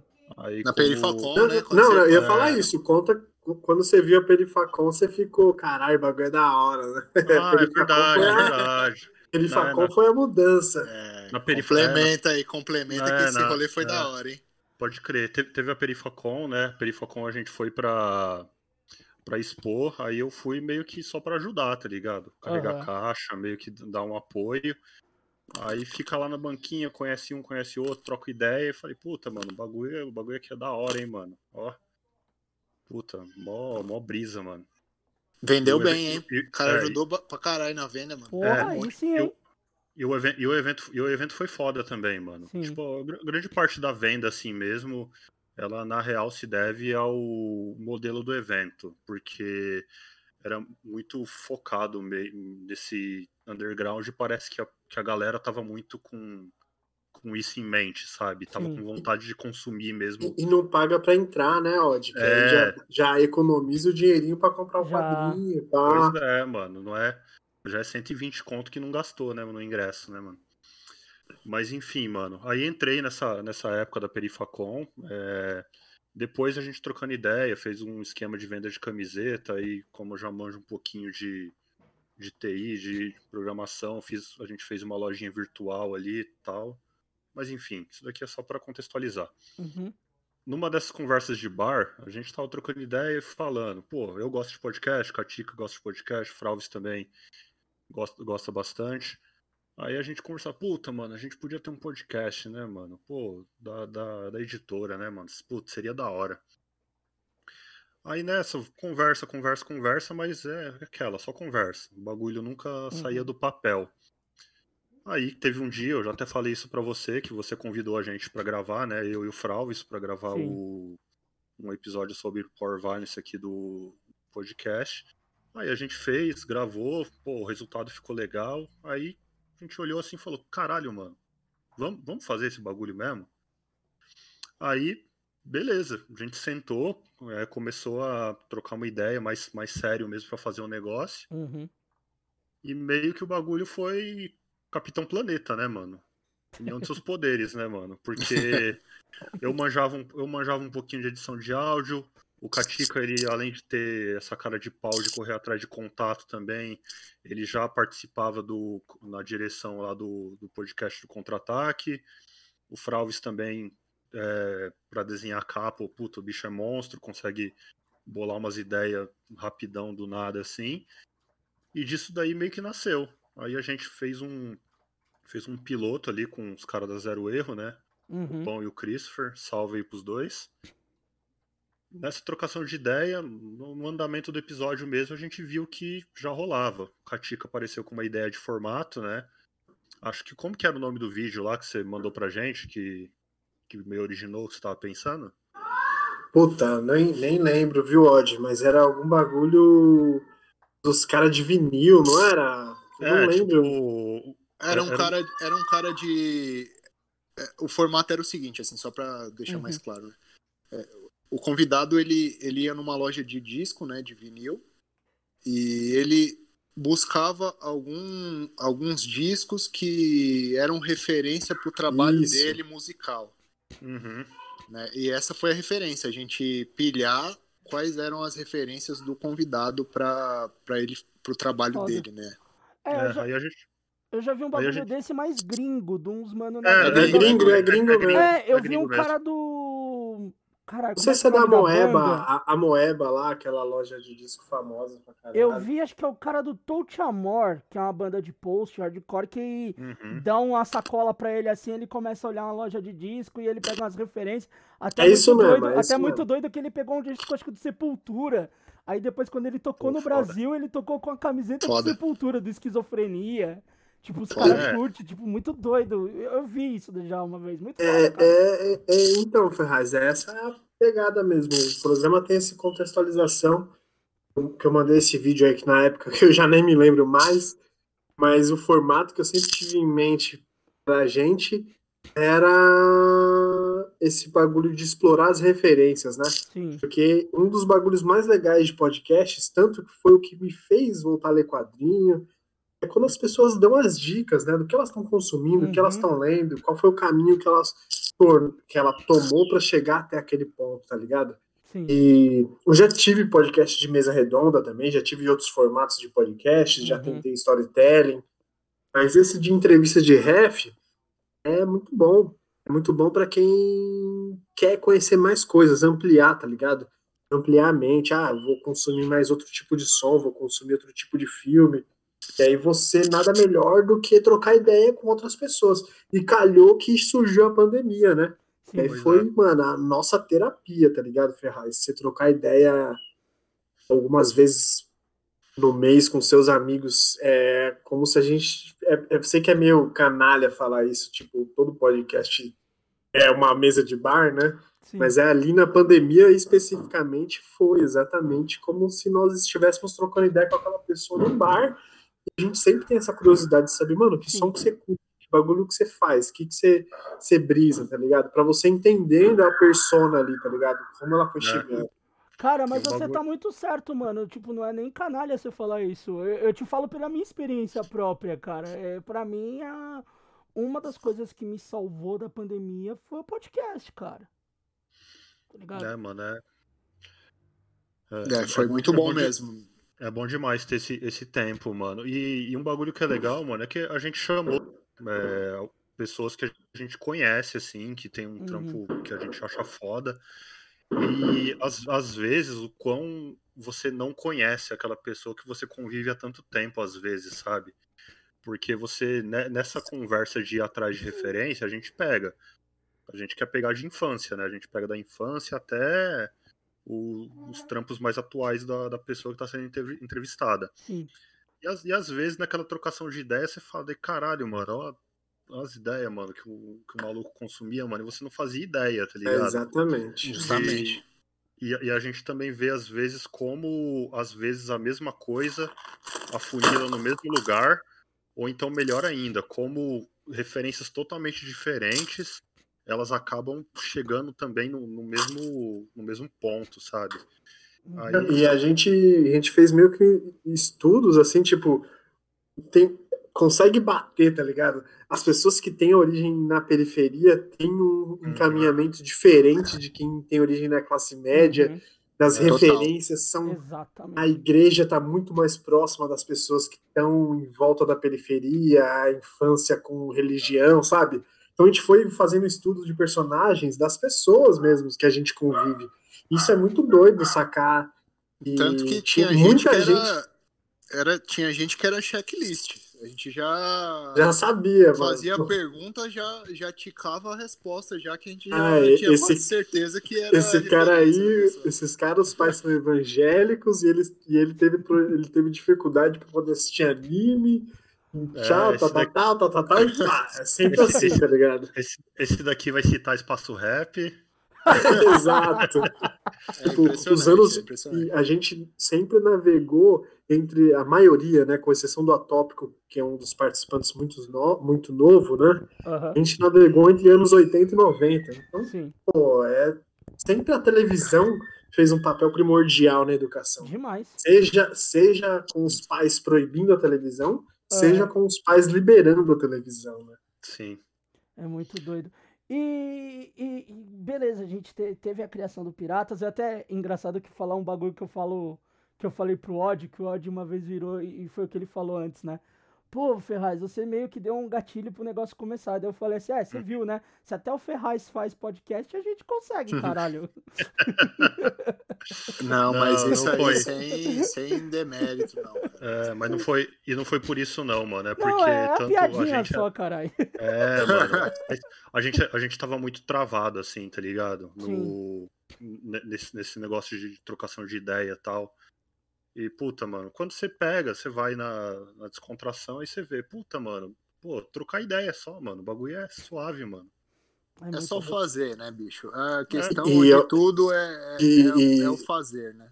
Uhum. E os méritos do programa é todo do Odd e do Fralves, né, mano? Porque eu, Não, tipo, de tanto projeto que eu já fiz de podcast, eu tava meio que estafado, assim, falei, puta, eu não, Não, tô o- muito afim. o Mas mérito, aí é, o, o mérito é foi total indo do e ódio. calhou, tá ligado? É, O mérito é do ódio, porque a edição. Ele botou é- fé na parada. botar fé, editar. Ser o host é, é- o mérito é dele e o que vem é a consequência. Olha os caras, mano. É, sério. Não, mas eu, eu, Não, como- eu, eu concordo com o Katika, porque eu também já tava meio desesperançoso de podcast. Que depois de uma época você fica tentando, tentando, e o bagulho não vai, não vai, não vai, Sim, não vai. claro, Aí claro. você fica ali, tipo, caralho. Daí essa foi a última, tipo, vou gravar e foda-se. É, E- mas assim, E, e acho que assim, cara, o formato, que nem vocês estão falando antes de formato, deu muito certo o formato que vocês colocaram. Porque, que nem teve a, a história lá do. Eu não vou lembrar o nome da pessoa, mas que ele falava que os pais não deixavam ver Cavaleiro do Zodíaco. Eu lembro desse episódio. o... Foi o Orlando, Miojo, Miojo Geek. Miojo Geek. É. E, e, tipo, pô, vocês arrancar um negócio desse do cara, tipo, eu, eu acho sensacional o formato fazer com que a pessoa te, te, te, te abra e conte a, a, a, a coisa que você nem imaginava, assim, tá ligado? Eu acho muito Uhum. doido esse formato que vocês adotaram.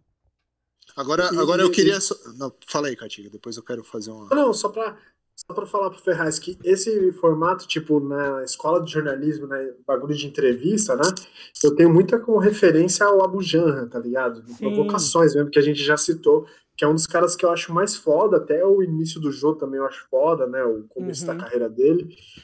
E as perguntas, às vezes, são as mesmas, saca? Porque as pessoas são parecidas, não tem jeito de você fugir. Então você sempre faz esse divã de começar na infância que você vai acabar puxando alguma coisa, tá ligado? Uhum. E aí você vai desenrolando para adolescência, fase adulta.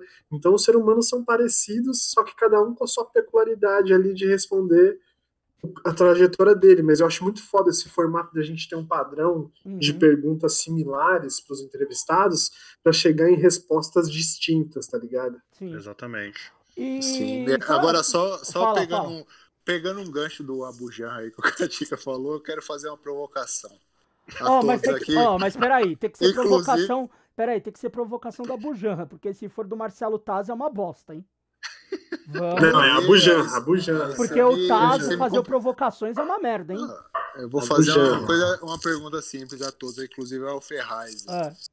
Vocês acham que é, pro meio underground, pro meio alternativo, seja ele qualquer que seja, dentro do punk, do quadrinho, Uhum. do rap, enfim, o podcast é o novo fanzine que a gente tinha nos anos 90, lá que tinha entrevistas, tinha todas essas coisas? Ah, eu acho que. Eu acho que falta um pouco, mano, pro. O que que falta? Mano. Ah, precisa de penetração, mano. Isso daí é, é a real, mano. Mas qual é a penetração que o fanzine tinha antes que o É. podcast hoje não tem?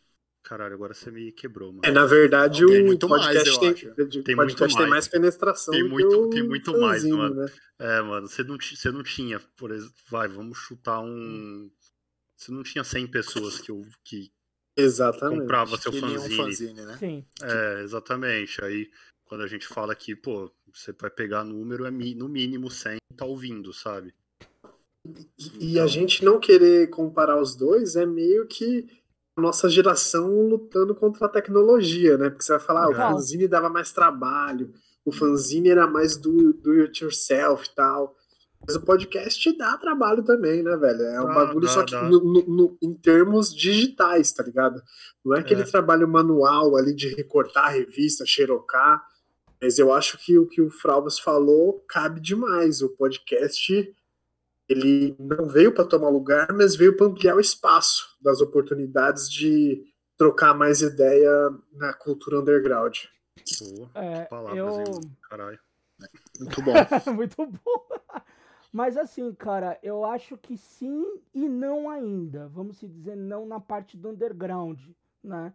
A gente vê que tem podcast surgindo, principalmente, eu vou falar na parte música, né?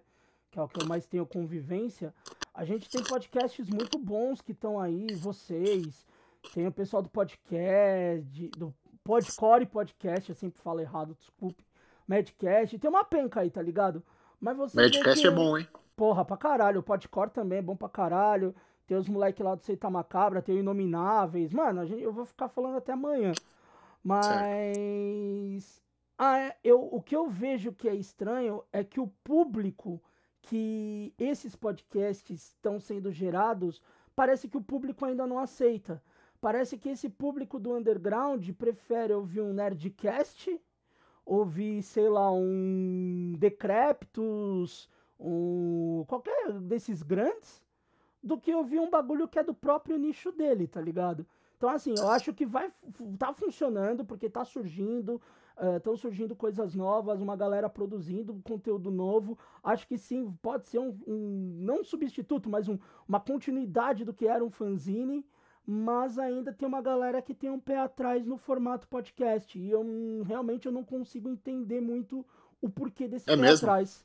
Sim. Não, cara. mas aí, mas aí, Ferraz, é a lógica, tipo, de uma banda que tá muito tempo na estrada, que já é consolidada, sacou? Sim, O cara pode ir no show do hangar ali ver uma banda pequena, mas quando ele vai escutar no, no, no Spotify, ele vai meter o Bad Brains, tá ligado? verdade. Porque se a gente comparar o Nerdcast, os Decréptos, esses podcasts gigantes, são 12 anos de estrada, tá ligado? 12, E a 10, é gente, muita a, coisa. a gente acabou de nascer, saca? É, e É, às um vezes. caminho tortuoso até chegar lá, né? Uhum. É, e às vezes eu acho que é questão de formato também, né? Por Também. exemplo, não, é, assim, você tem, tem muito esse bagulho, essa, essa barreira entre, assim, pelo o, o que que você quer consumir.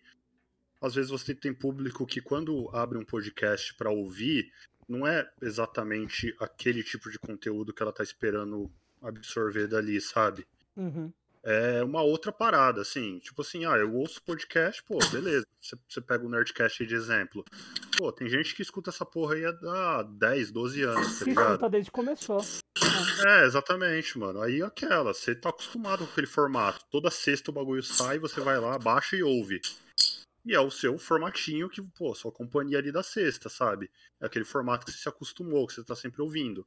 Quando você pega um bagulho diferente, de outra temática, às vezes quando o conteúdo não é tão, sei lá, tipo, despretensioso, sabe?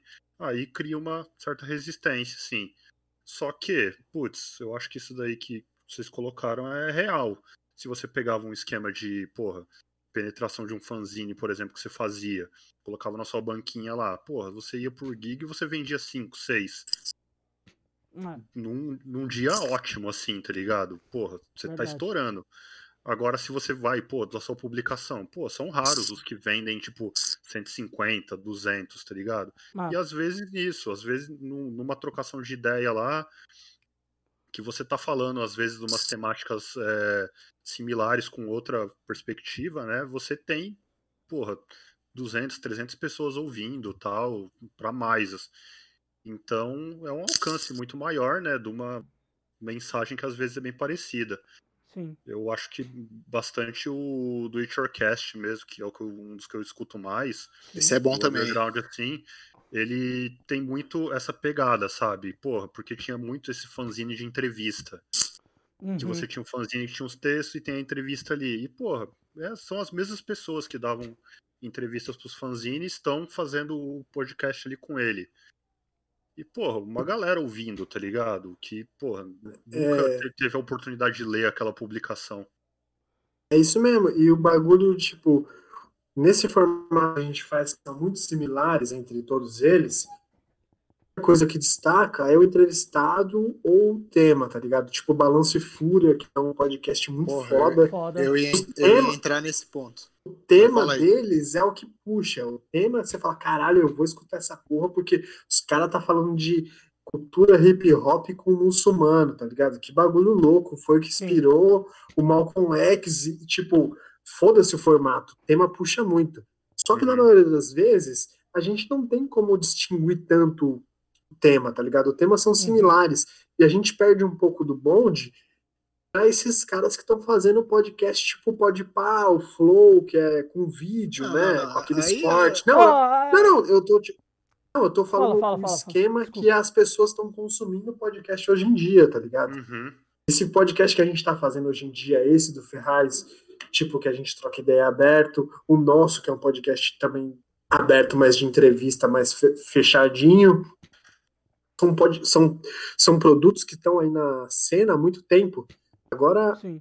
isso mudou, tá ligado? A, a grande modificação dos produtos são podcasts de storytelling, você faz um roteiro, coloca efeito sonoro, ou você faz o podcast de vídeo, com vários cortes das frases impactantes. E essa é a cena do atual, entendeu? Então, se a gente não consegue pegar um tema muito forte para puxar ouvinte, a gente fica para trás, tá ligado? Essa é a real. Eu- acho que assim, ó, é, vendo isso que vocês falaram, até você citando esses podcasts de YouTube praticamente, né? Eu tenho duas visões aí dessa parada, cara. A primeira é esses podcasts que surgiram agora, esse Flow, esse Podpah, assim, eu particularmente não me agrada. né? Eu, eu vejo que os caras, eles falam muito a fim de gerar um corte, né? A fim de gerar uma, Exato. Uma polêmica do convidado para ele gerar um clique a mais, assim, tipo, É, mas ah, o esse cara é o vai gerar, é, esse esse é o formato, formato, né? Pô, eu não quero ver isso, mano. Eu quero ver eu tô falando isso por mim, eu, acho, eu acredito Uhum. que por, por nós aqui, né? A Sim. gente quer ver uma coisa consolidada para entender assuntos determinados e vivências do, de artista que a gente já, já acompanha. Né? Esse primeiro ponto. Agora, o segundo, eu vejo que é, o podcast, para nós, né? Ele vem num, numa via muito boa, assim, no sentido da indicação individual, tá ligado? Uhum. Por exemplo, a gente tem o nosso ciclo de feed de, do Instagram, do Twitter, já com as pessoas que a gente, de certa forma, admira o trabalho e tá querendo saber o que, que a pessoa tá, tá consumindo ali. Sim. Nesse ponto, ela indica um podcast que ela ouviu de um assunto que ela que vai bater com o seu. Uhum. E aí você vai em cima, cara. Você vai em cima do, do podcast que, com a pessoa que você quer ouvir, do seu nicho ali do, do underground. Aí vamos parar nesse Balance Fúria, por exemplo, que é um, pô, é um dos meus prediletos, mano. O cara, Rodrigo pega assuntos que, mano, ninguém, tipo, é muito o que a gente tá consumindo, tá ligado? Rap, punk, política. Mano, quando é que você vai ver o parte 1 falando de, de rap underground da época que ele tava, na- tipo, morando lá na, nos Estados Unidos? Mano, é um bagulho muito específico, mano, que tem que ser registrado, cara. Esse outro que o Katika falou do, do rap e do 5% lá do, dos muçulmanos, mano, é, chamou o Marcola lá que, que era do qual que era lá, o Katika, me ajuda, o, o portal que ele. O cara fazia. Rapologia. É, rapologia, O cara, o cara manja pra caralho e tal. Então, mano, isso aí, cara, chega na gente entre, os nosso, entre o nosso meio ali, mano, que é Uhum. fora do algoritmo, tá ligado? O algoritmo, ele, o algoritmo, ele não quer, ele não quer a gente na rede social. A, a ideia é É. essa. Porque o algoritmo ele gira para vender coisas, divulgar produtos. E a gente não vende nada, mano. A gente não, a gente não compra nada e a gente não vende, Não nada. nada. Então a gente quer tá fora, tá ligado? A gente acompanha Total. as indicações de quem a gente segue. Uhum. É, cês- até é engraçado que vocês falaram desses podcasts de youtuber aí, ou de, pra mim, comediante frustrado, né? Tipo, inteligência artificial. Não, esse É inteligência isso artificial é aquele cara que era do. Caralho, do Havaiana de pau lá, mano. Não, não nem, nem, Não nem fala, Eu nem, não lembro, mas esse arrombado aí. aí. Aí tem Vênus, Podpah, Flow. Pra mim é um desserviço do caralho de podcast. Desculpa se alguém gosta, mas pra mim é um desserviço fudido. E o podcast no Brasil não estourou por causa dele, foi por causa da Globo, né? Se alguém acha que foi por causa do Flow, esquece, porque o Flow, ele, ele não... Ele não traz um formato de podcast, ele traz um formato de vídeo de YouTube. Ele existe como podcast nas ferramentas, você vai no Spotify, você acha lá o Flow, Podpah, você vai achar essas porra. Mas o consumo dele, alto, é no YouTube. É um vídeo de entrevista no YouTube. É tipo o gordo lá fazendo o gordo entrevista dele, é quase a mesma porra, tá ligado? Ah, Sim, É- eu, é só eu, eu, eu, polêmica. E eu não, gosto do eu- gordo pra caralho. Do gordo entrevista acho sensacional. Eu, eu não, só ressaltando, não é um formato que eu goste, mas o que eu disse, é, que eu disse assim, é no sentido de que esses caras estão fazendo uma toada.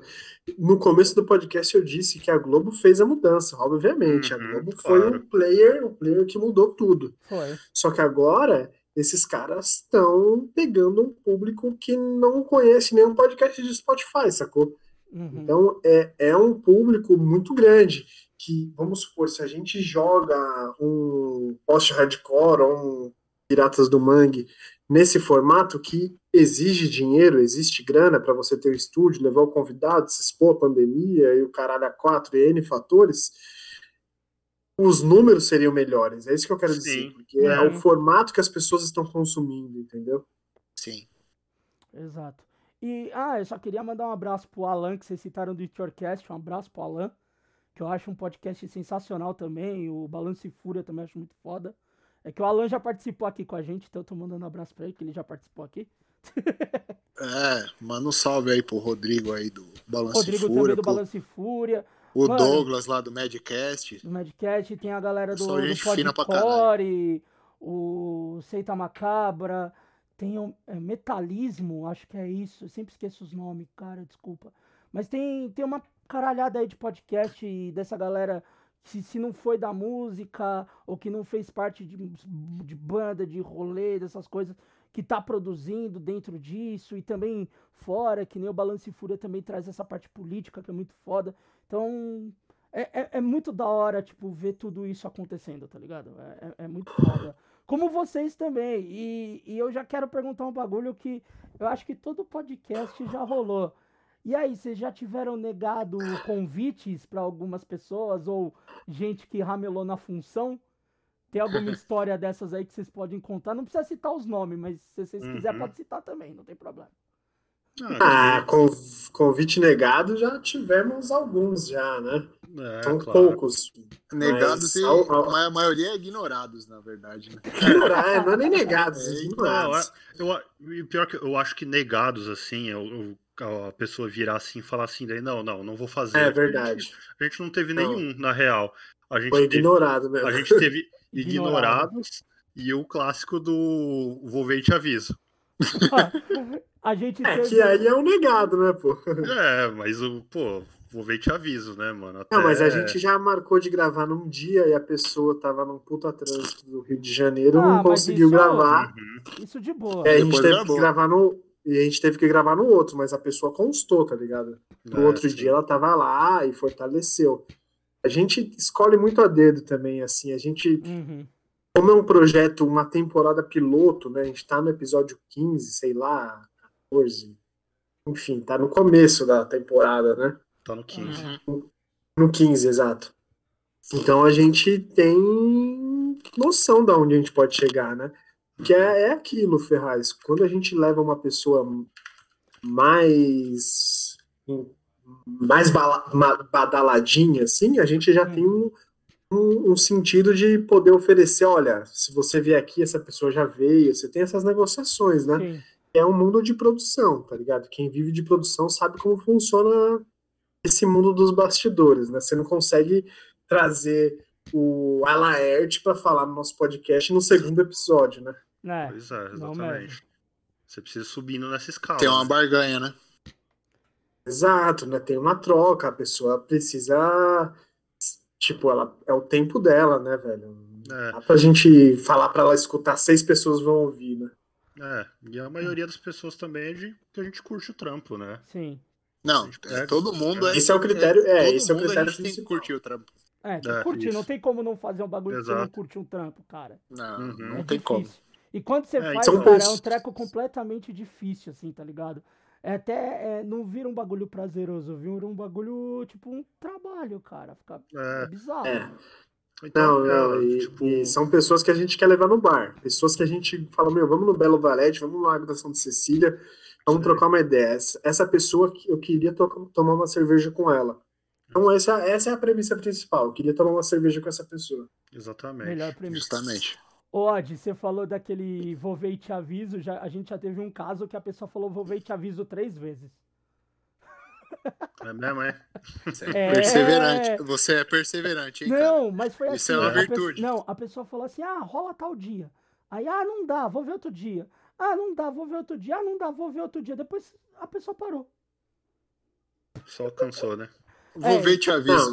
Não, não, mas pô, minha profissão é produtor, né? Então faz parte disso, Ferrari. Faz, não faz. desiste. Se for uma pessoa que você tá afim, você vence ela pelo falar, cansaço. Infelizmente, produtor é igual não. vendedor, velho. Tem que ser chato. Eu não tava muito afim, não. Mas, ó, eu- né? Mas, ó, um ignorado eu posso já contar pra vocês, porque foi engraçado. A gente, um tempo atrás, a gente abriu um box lá de. Pessoal, quem que vocês querem que participem e tal? Pra abrir mais pro público, pra quem tá ouvindo, pra chamar também pessoas diferentes. Tanto que a gente, nisso, a gente até gravou com o Bullet Bane e, e com o Zander. E com o Bill, né, do Zander. Foi até legal, as duas ficaram muito massa. Mas daí chegou uma pessoa e falou assim: ah, chama o Lucas da Fresno. Tá bom. Mandei mensagem pro cara, pá, o cara viu e cagou.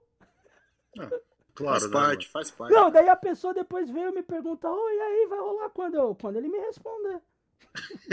Aí, É, aí a gente tem que ter, Faz- ter uma autoridade também, porque É, Faz pressão lá, né? não dá pra exigir que todo mundo. queira, lógico. Mas, foi, Queira, mas, mas foi uma faz situação parte. engraçada da pessoa vir me perguntar, oi, e aí, vai rolar? Eu, Ah, quando ele parte responder, também. eu vou saber, tá ligado? Manda É. mensagem pra. Fala assim pra ele, manda mensagem lá pra ele.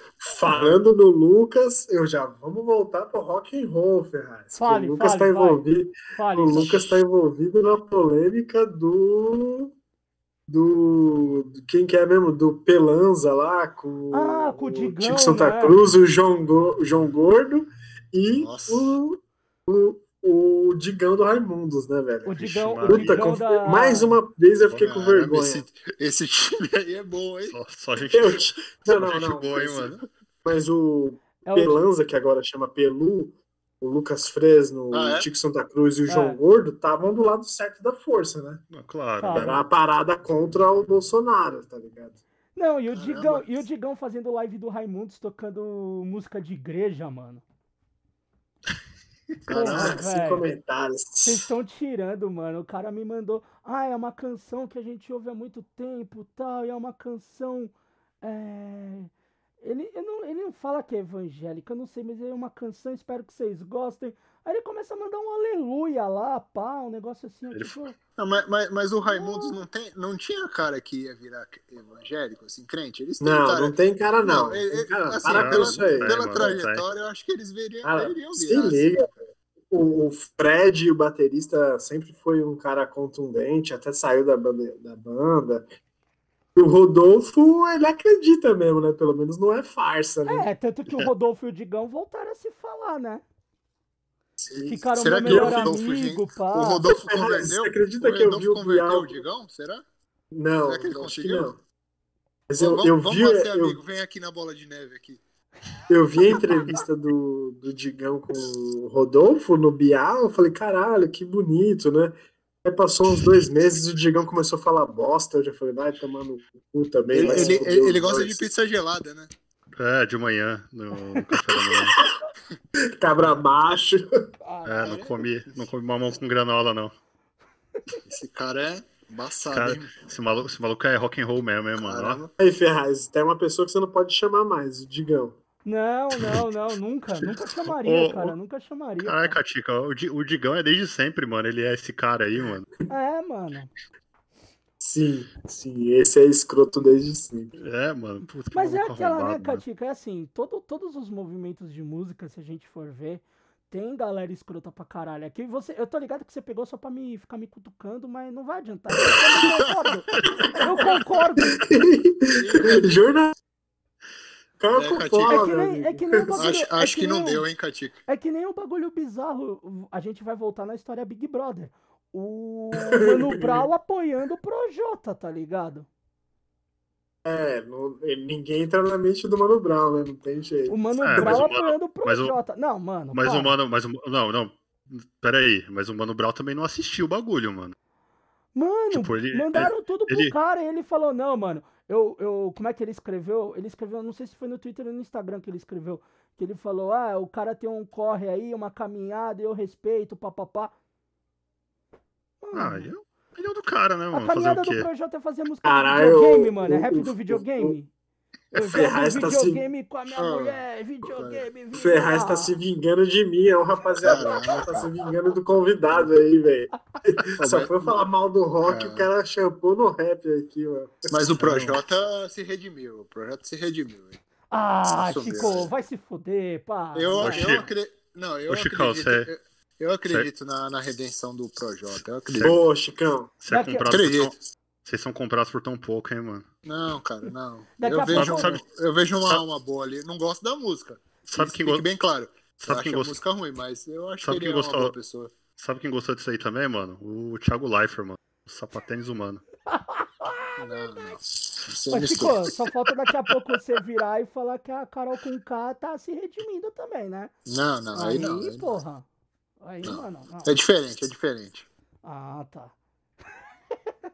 Não acompanho a carreira do Projota, não, não gosto de nenhuma música, mas senti verdade ali na, no Multishow lá, quando ele falou lá no programa lá. Eu acho que foi um vacilo dele mesmo, ele se redimiu. Até o Lucas foi lá cantar com ele, aceitou o perdão dele lá. Então, não, vamos ser tão tão enérgico aí na, na O- cobrança, né? O, Na o- crítica. o pior é que toda vez que fala do Lucas, eu tenho aquela imagem quando ele fazia a batalha de rima, que ele Bom errou dia, uma rima, que ele errou a rima, que ele fala não sei o que lá, que ele, como é que ele fala? Ele, ele ia zoar o cara e daí ele falou assim, você me dá o pau, eu te dou a bunda. Aí todo mundo para assim, olha pra ele, ele, ô, desculpa, desculpa, desculpa. Aí todo mundo começa a rir do nada, mano.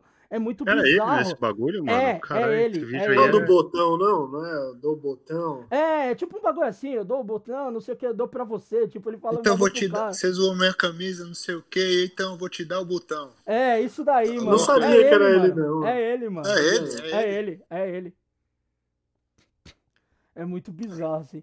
Enfim, Ô, né? rapaziada, tem mais uma pergunta aqui que, que antes da gente chegar nos finalmente, o Pão mandou pergunta pra vocês, perguntando: cadê a segunda temporada do podcast? Cadê? Aí né, o? Odd pode responder. Mano, tô. tô sou recém-papai, né, mano? Então tenho. Inclusive a criança tá chorando ali, ó. Tenho. Tô, tô meio nesse entrave, mano. Como eu faço edição, né, mano? Tudo que a gente faz aqui no, no Piratas do Mangue é muito. Sei lá, mano, muito artesanal, tá ligado? É só Uhum. nós três mesmo. Não tem. Não tem mais ninguém ajudando a gente, né, mano? Então. E no caso da edição é só você mesmo. é, e- É como, é como eu falei anteriormente, o Odd é o, é o motor do, do Mangue. É, e eu, eu sou meio perfeccionista, assim, sabe, com bagulho. Uhum. Eu gosto de soltar quando o show tá, tá do. Do seu agrado. Sei lá, pra, pra mim, quando pra mim tá perfeito, assim, tá ligado? Sim. Aí isso toma tempo, né? Tanto é que a gente tem um episódio a cada 15 dias, né? Sim. para dar esse tempo de. E a gente já falhou outras vezes nesses 15 dias, já levou mês para soltar um episódio. Ah, não, não, mas não falhou tanto, não. Não, tipo, não, não, não você, tanto. Você editou sempre direitinho, assim. É, é porque mas- agora é uma situação atípica. é, mas agora como tá- tá nisso, e a gente tem trampo também, né, mano? Tem os outros. As outras coisas que dá, um, dá uns entraves, né, mano? Não, mas é- eu Só- tenho fé que a- depois desse episódio é, é o, o gatilho que a gente precisava Não, mas, pra mas a gente. Mas a gente tá pra voltar, mano. Ó, a partir do, do mês que vem a gente já tem episódio saindo aí, já tem um gravado. Aí A gente já Opa. volta a gravar. Ô, E- Pão, acredita na tropinha. Acredita É, na tropinha vai. que a gente tá firme. É, confia, confia Vai. que, Vai, que vai, vai. Vai voltar, vai voltar. Volta esse ano com força total, mano. Aí grandes. grandes Valeu aí pela preocupação aí do. Que você, sei que a gente, a gente sabe que você acompanha aí com afinco aí, é, realmente curte a parada. Valeu aí pela mensagem e logo mais estamos de volta. Sim, mano. Rapaziada, Mas é a, isso. gente, a gente tá chegando já perto do fim e sempre no final pergunto pra todo mundo e pra vocês não vão ser diferente, né? A pandemia fez a gente ficar em casa, né, cara? Fez a gente mudar muito as nossas rotinas, a, a nossa vivência e até a rotina em si, né? Você trabalha, você não vai sair de casa, alguns não precisam, alguns precisam, outros não. E a gente tem consumido muita coisa, né? Música, vídeo, livros, o que quer que seja. E eu quero que Uhum. cada um de vocês indiquem algo. Pode ser música, pode ser filme, pode ser ah, quadrinho. O que, que vocês poderiam indicar que vocês consumiram nesse período aí pro pessoal? Caralho, você pegou de surpresa agora, hein, mano. Ah, a gente faz assim, mano. É de surpresa, parça. Espontaneidade É. acima de tudo. Né? Bom, vamos lá, mano. Eu tenho, sei lá, acho que eu tenho um filme pra indicar. Não vou sair muito disso, não. Que acho que foi a melhor coisa que eu vi nessa, nessa quarentena, que tá na Amazon Prime. É um filme chamado Sound of Silence. Sound of Sound of Silence. Não. Sound of Metal. Sound of Metal. né? Aqui no, a- aqui no Brasil saiu como Som de Silêncio. Puta, mano, além de toda, toda a narrativa, assim, do, da história mesmo, ele tem muito, muitos elementos que conversam bastante com a cena que, que, gente- que você trata aqui no, no podcast e tal. Que ele tem bastante aquela parada do, da gig underground, da, da banda ali de, de metal. E, porra, tem todo o. Além dessas referências, né, é, que são bem claras ali no, no filme, ele tem toda uma, uma narrativa que é bem, bem impactante, assim, da, da perda de audição e, da, e de aceitação, sabe? Putz, então, cara, eu gosto pra caralho, assim, de, de música, tá ligado? De tudo que o que circula nesse, nesse meio.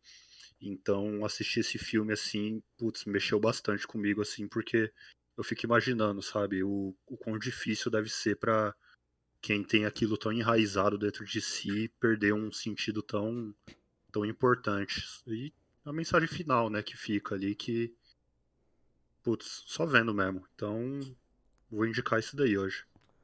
Boa. Boa. Ô, Odd, só. A gente gravou um especial aqui dos indicados do Oscar. E o Ricardo Mocó, que tocava guitarra na Entendeu, ele Uhum. faz uma piadinha. Esse cara é bom, no- hein? Esse, é, cara bom. Ele fez a piadinha que mais perto do fim ali, que o cara faz o, o, o procedimento lá, que o cara fica com o disco do Ajax Free tocando no, na, no ouvido dele. É bem essa fita mesmo, mano, o tempo todo, né, mano? Caralho, que desgraça. Eu não vou explicar o Ajax Free, vocês ouvem lá no do Oscar que eu expliquei. Pronto. Boa. Foda-se. Próximo, quem quer Tá aí, falar isso agora é, a isso é tática de marketing refinada, hein? Já puxando pra outro episódio aí. O cara é bom. É, lógico, tem que fazer isso, eu vou explicar. Ferraz novo, é brabo. Ferraz é bom, Ferraz é bom. Quem Posso vai indicar falar? aqui. Vai, Posso Chico. indicar aqui. É, tô, tô na pegada de ouvir bastante rap, sobretudo underground aí, né? Alternativo. Tem um cara que eu venho acompanhando já desde o ano passado aí, o Sono TWS. É um beatmaker aí, tem ouvido bastante é, álbum de beatmaker, né? De produtor.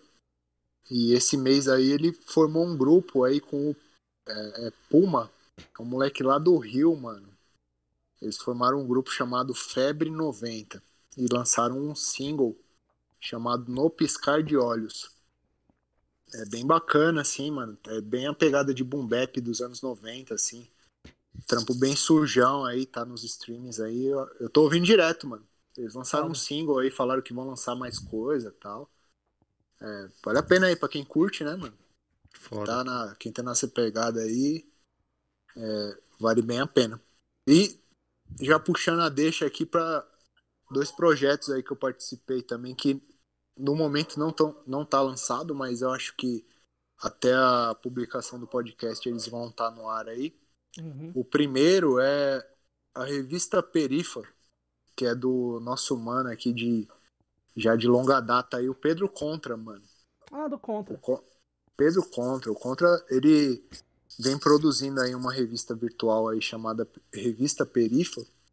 É, e ele me convidou nessa edição que será lançada aí para fazer a capa dessa revista virtual aí vai estar disponível grátis, né, para todo mundo ver, para ler.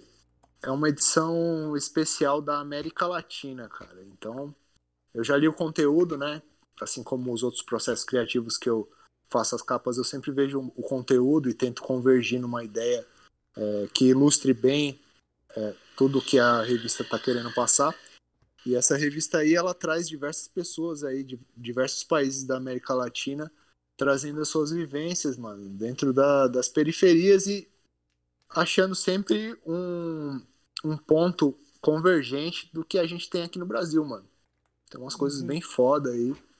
Tem é, é, contos, relatos, entrevistas, fotografias. Eu acho que vai ser uma edição bem foda aí. Quem quiser dar uma lida aí, eu produzi a capa, logo mais vai estar disponível. Acredito que na, nessa data já tá lá. Depois eu mando o link aí pra você Demorou. postar junto Manda ao. que eu vou, vou junto ao colocar junto sim. é isso aí, revista Perifa, é, editada pelo Pedro Contra. E o Ah, segundo é um, é um zine virtual chamado De- Desbloqueios. Esse zine aí ele trata de processos criativos de diversos artistas aí, sendo eles de ilustração, de colagem, desenho, pintura. Até o, o Chopô ele participou já, mano. Que massa. O Chopô participou é, e eu mandei alguns relatos aí de como é meu processo, meu processo criativo pro Guto, né? É o editor da, do Zine. Uhum. E logo mais vai estar disponível aí também. Zine Desbloqueios também de graça aí pra todo mundo ver. Foda Boa. demais. Katica, você. Ó, Para lá. Vamos lá. Cara, eu tenho visto muito filme, né? É uma coisa que eu faço muito e a pandemia que tá me consumindo muito, porque eu trabalho com isso diariamente, eu fico exaurido no final do dia. E filme é uma boa escapatória pra gente sair, né? Viver outra Uhum. história ali por uma hora e meia, duas horas. É, e eu vou indicar dois filmes aí, o, o First Reformed, que é Fé Corrompida na Netflix. É um filme muito massa que tá na Netflix ali no. Tem que, tem que garimpar pra achar os. Pra achar as Hum. pepitas na Netflix tem que garimpar, tá ligado? Que ele tá escondidinho ali. E é um filme muito foda que fala de um padre que tem uma convivência ali com um cara que tá com práticas quer desistir da vida, pá, e o cara tem luta do meio ambiente e o padre vai entrar em conflito com ele ali e vai desenrolar a história a partir dessa situação, né? Tipo, porra, como o mundo tá acabando. O filme é de 2017, já cita ali que pandemias vão existir, então é um prenúncio de que realmente a gente não tá cuidando mesmo da parada, né, da, do nosso lar aqui. E é uma doideirinha assim, então chama Fé Corrompida.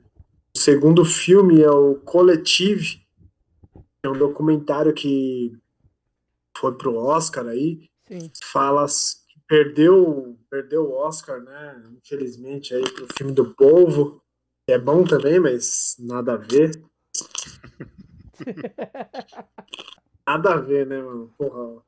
Coletivo é uma puta parada importante, os caras me dão um Oscar pro professor Povo, mano. Nem vi, ma- nem vi, mas concordo com a sua opinião, Cotico. É, não, o Concordo, professor Povo é um puta filme, mas o coletivo, porra. É bonito, o esse- professor Povo é bonito, mas. Isso, é bonito, é bonito. Porra, o coletivo não, porra. O O coletivo nome, é. o nome do filme é Professor Povo mesmo? É, Professor Povo. o É, você cara, tá falando o cara bom começa filme. a ter uma amizade com o polvo, Chico. Vocês estão falando desse Isso. filme do povo, mano. Ele tá falando de documentário. Eu tava imaginando que era um documentário daquele povo que acertava o resultado da, da Copa, mano. Ah, não, Eu mas. pensei a mesma coisa. quando- Eu pensei a mesma coisa quando eu fui ver o filme, velho. Eu pensei que era Não, não é. mesmo. É, é tipo o não documentário National Geographic. Poderia ser, assim. né? Poderia ser, né? Bom. Documentário Poderia ser. Discovery, uns bagulho louco, assim. Não, é um filme muito bonito, introspectivo.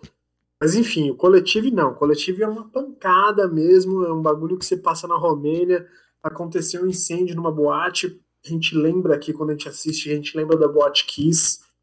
Então, aconteceu um incêndio na boate, só que o que acontece? A Romênia não tem hospital próprio para cuidar de queimados, velho. Vai, sei lá, 50 pessoas queimadas de terceiro grau e não tem um hospital para cuidar dessa galera, mano. E essa galera tá usando, tá usando um desinfetante é, diluído, velho.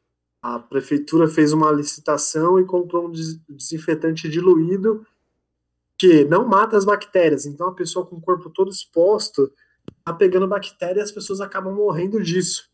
Então é um coleti é um documentário mostrando jornalismo investigativo, mostrando como eles descobriram essa coisa, como que eles foram denunciando, como a Romênia tá sucateada. Até é bom pra gente ver que é pior do que no Brasil, sacou? consegue ser, incrivelmente consegue ser pior que no Brasil a história. É muito sinistro, muito macabro, mas é muito potente. E vale a pena a gente assistir pra ficar antenado no que tá rolando no mundo aí, tá ligado?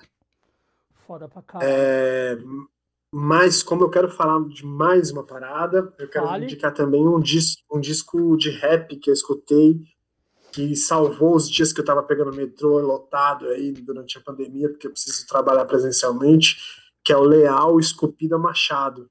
É um Esse disco, disco é bom, hein? foda, disco muito bom aí que envolve grime, né, que é aquela pegada do rap britânico com música mais eletrônica, com drill, que é essa pegada de música eletrônica, mas com uma letra mais de facção central, violência Sim. explícita. Então, Esculpida Machado, Leal, disco para quem está escutando, porque ele tem essa pegada da, do rap dos anos 90, mas com uma gíria, com um entorno, com um contorno do, da, da nossa geração, assim, não da nossa geração de 30 anos, né, mas da geração que a gente está vivendo agora, 2021. Ele é repaginado, mais moderno do que o próprio facção, sacou? Então é muito foda. Ah, é um bagulho tipo da, contemporâneo com o que a gente está vivendo. Uhum. É uma, Por releitura fim- é uma releitura foda da, da fórmula, né? Que o. Isso, uma rele... Exatamente, uma, excel- teve, uma né? excelente releitura e uma homenagem ao Nada Como Um Dia Após Outro Dia, porque tem várias tracks ali que fazem, di- dialogam direto com Racionais. Sim. É muito foda, é um disco, é um moleque de 19 anos que, que veio mesmo pra roubar a cena, Que foda. aí que algumas pessoas subiram a cabeça, então ele tá chegando pra ocupar esse espaço importante. Inclusive, o, o- Pra- inclusive, ele faz parte de um coletivo lá que chama Covil da Bruxa, que esse mesmo som que eu indiquei aí do, do, do Febre 90, né? O, o moleque que canta, Uhum. o Puma, o MC, ele é do mesmo coletivo do Leal, cara. Que foda. Aí, aí o bagulho já se enquadra, já tamo junto. Já se enquadra e a, e a ideia da- do single e desse álbum aí é a mesma. Uhum. Então, Aí- pode ir na fé nos dois. Pô, e eu vou pedir desculpa pro Ferraz, Pode porque falar, eu pô, já imagina. vim pra provocar, mas eu quero fazer um merchan também, um merchan que envolve eu e o Fralves, que é a revista Zica, né, mano? A revista. Zica lá de BH, que a gente comentou, a gente, a gente comentou durante o podcast, a Aham. revista, pô, junto com a Prego, a Pé de Cabras, Pé de Cabra, são as três principais revistas independentes do país aí, de Sim. fanzines e coletâneas, tá Antologias. ligado? Antologias. É uma honra enorme fazer parte disso. Eu fui selecionado e o Fraves também foi. Que foda, mano. É, Muitos É, amigos então a aí gente tá muito, participaram. empolga- muito Luan empolgado. também A tá, o, o Ferraz, Luan, Luan- sabe o Luan, o Luan do Isabela? Sim, sim. Com as co- Ele tá com uma colagem lá também. Que foda. É, São 73 artistas. Eu tô com um conto, né? Um conto que eu faço sobre a Antártica ali, uma doideirinha, tipo aquele filme The Thing, né? Na Uhum. Enigma de Outro Mundo. O Fralvo está com um quadrinho de fliperama, porque é uma antologia que trata de café, escola e e videogame. videogame. Que louco, mano. Que da São hora. três temas, é uma doideira do caralho. Que Então, doideira. tem 73 artistas fazendo histórias sobre esses aspectos. Que muito foda. E ela já está na pré-venda ali, você pode descolar a revista no www, né, ponto atrapalho.com.br. Você pode descolar a sua edição ali. Caralho. E é isso. E, e- uma menção honrosa ao a, a Nirban Bora, que é um cara da Índia que participou dessa coletiva com a gente. Foda. Ele, ele tem, tem artista da Argentina, da, da Índia, eu acho que da Espanha, não me lembro dos outros países, mas tem outros caras de outros países. Esse Arne Mambora, de 42 anos, faleceu agora no início de maio de Covid-19. Então o cara não vai poder ver o trampo dele ser publicado. É muito triste, mas é isso. Vamos fortalecer essa cena, porque quadrinhos independentes é o canal. É o canal. Isso aí. Comprando É. nas lojas físicas aí, né? Quem puder Sim. comprar na, na Ugra, na loja Monstra, na Itiban, qualquer loja física que da sua cidade é, é válido. Não É compre válido. na Amazon. Mesmo porque também não vai ter na Amazon. É, então, não vai ter, então foda-se. É, eu vou fazer minhas indicações muito rápidas. é, não vou mais indicar Beto Guedes, acho que a galera já tá de saco cheio de indicar o Beto Guedes, que eu tô ouvindo pra caralho, mas eu vou indicar filme, na verdade, dois documentários, que é o, o primeiro é o A Morte de Dick Johnson, tem na Netflix. A história muito foda, que é a história de um senhorzinho de idade que tá pra falecer e a filha dele faz um vídeo, vídeos dele como se ele tivesse morrendo. Então, tipo, ele caindo da escada e morrendo, um piano caindo na cabeça dele e tal. E muito disso porque ele tem Alzheimer, então ele tá, ela tá tentando fazer que ele tenha memórias ali do final de vida dele, a mudança dele de cidade também. É um filme muito, é um documentário muito bonito que eu achei que estaria no Oscar e infelizmente não foi. O segundo documentário que é o Atrás da Estante. Esse documentário ele, ele é absurdo de foda que ela é uma história muito doida. É um casal de judeus que tinha a maior loja gay de material gay dos Estados Unidos. E eles tinham três, eles têm três filhos e os três filhos não sabiam do que era a loja. Por quê? A loja chama Circus of Book. Então para eles era tipo ah, uma loja de livros, mas não, era de material gay e eles e essa loja eles criaram dos anos 80. Eles foram os mai- depois eles foram os maiores vendedores de conteúdo gay em fita, em DVD, em filmagem dos Estados Unidos. Então eles fizeram tudo isso para cuidar dos filhos. E é a própria filha deles que faz esse documentário.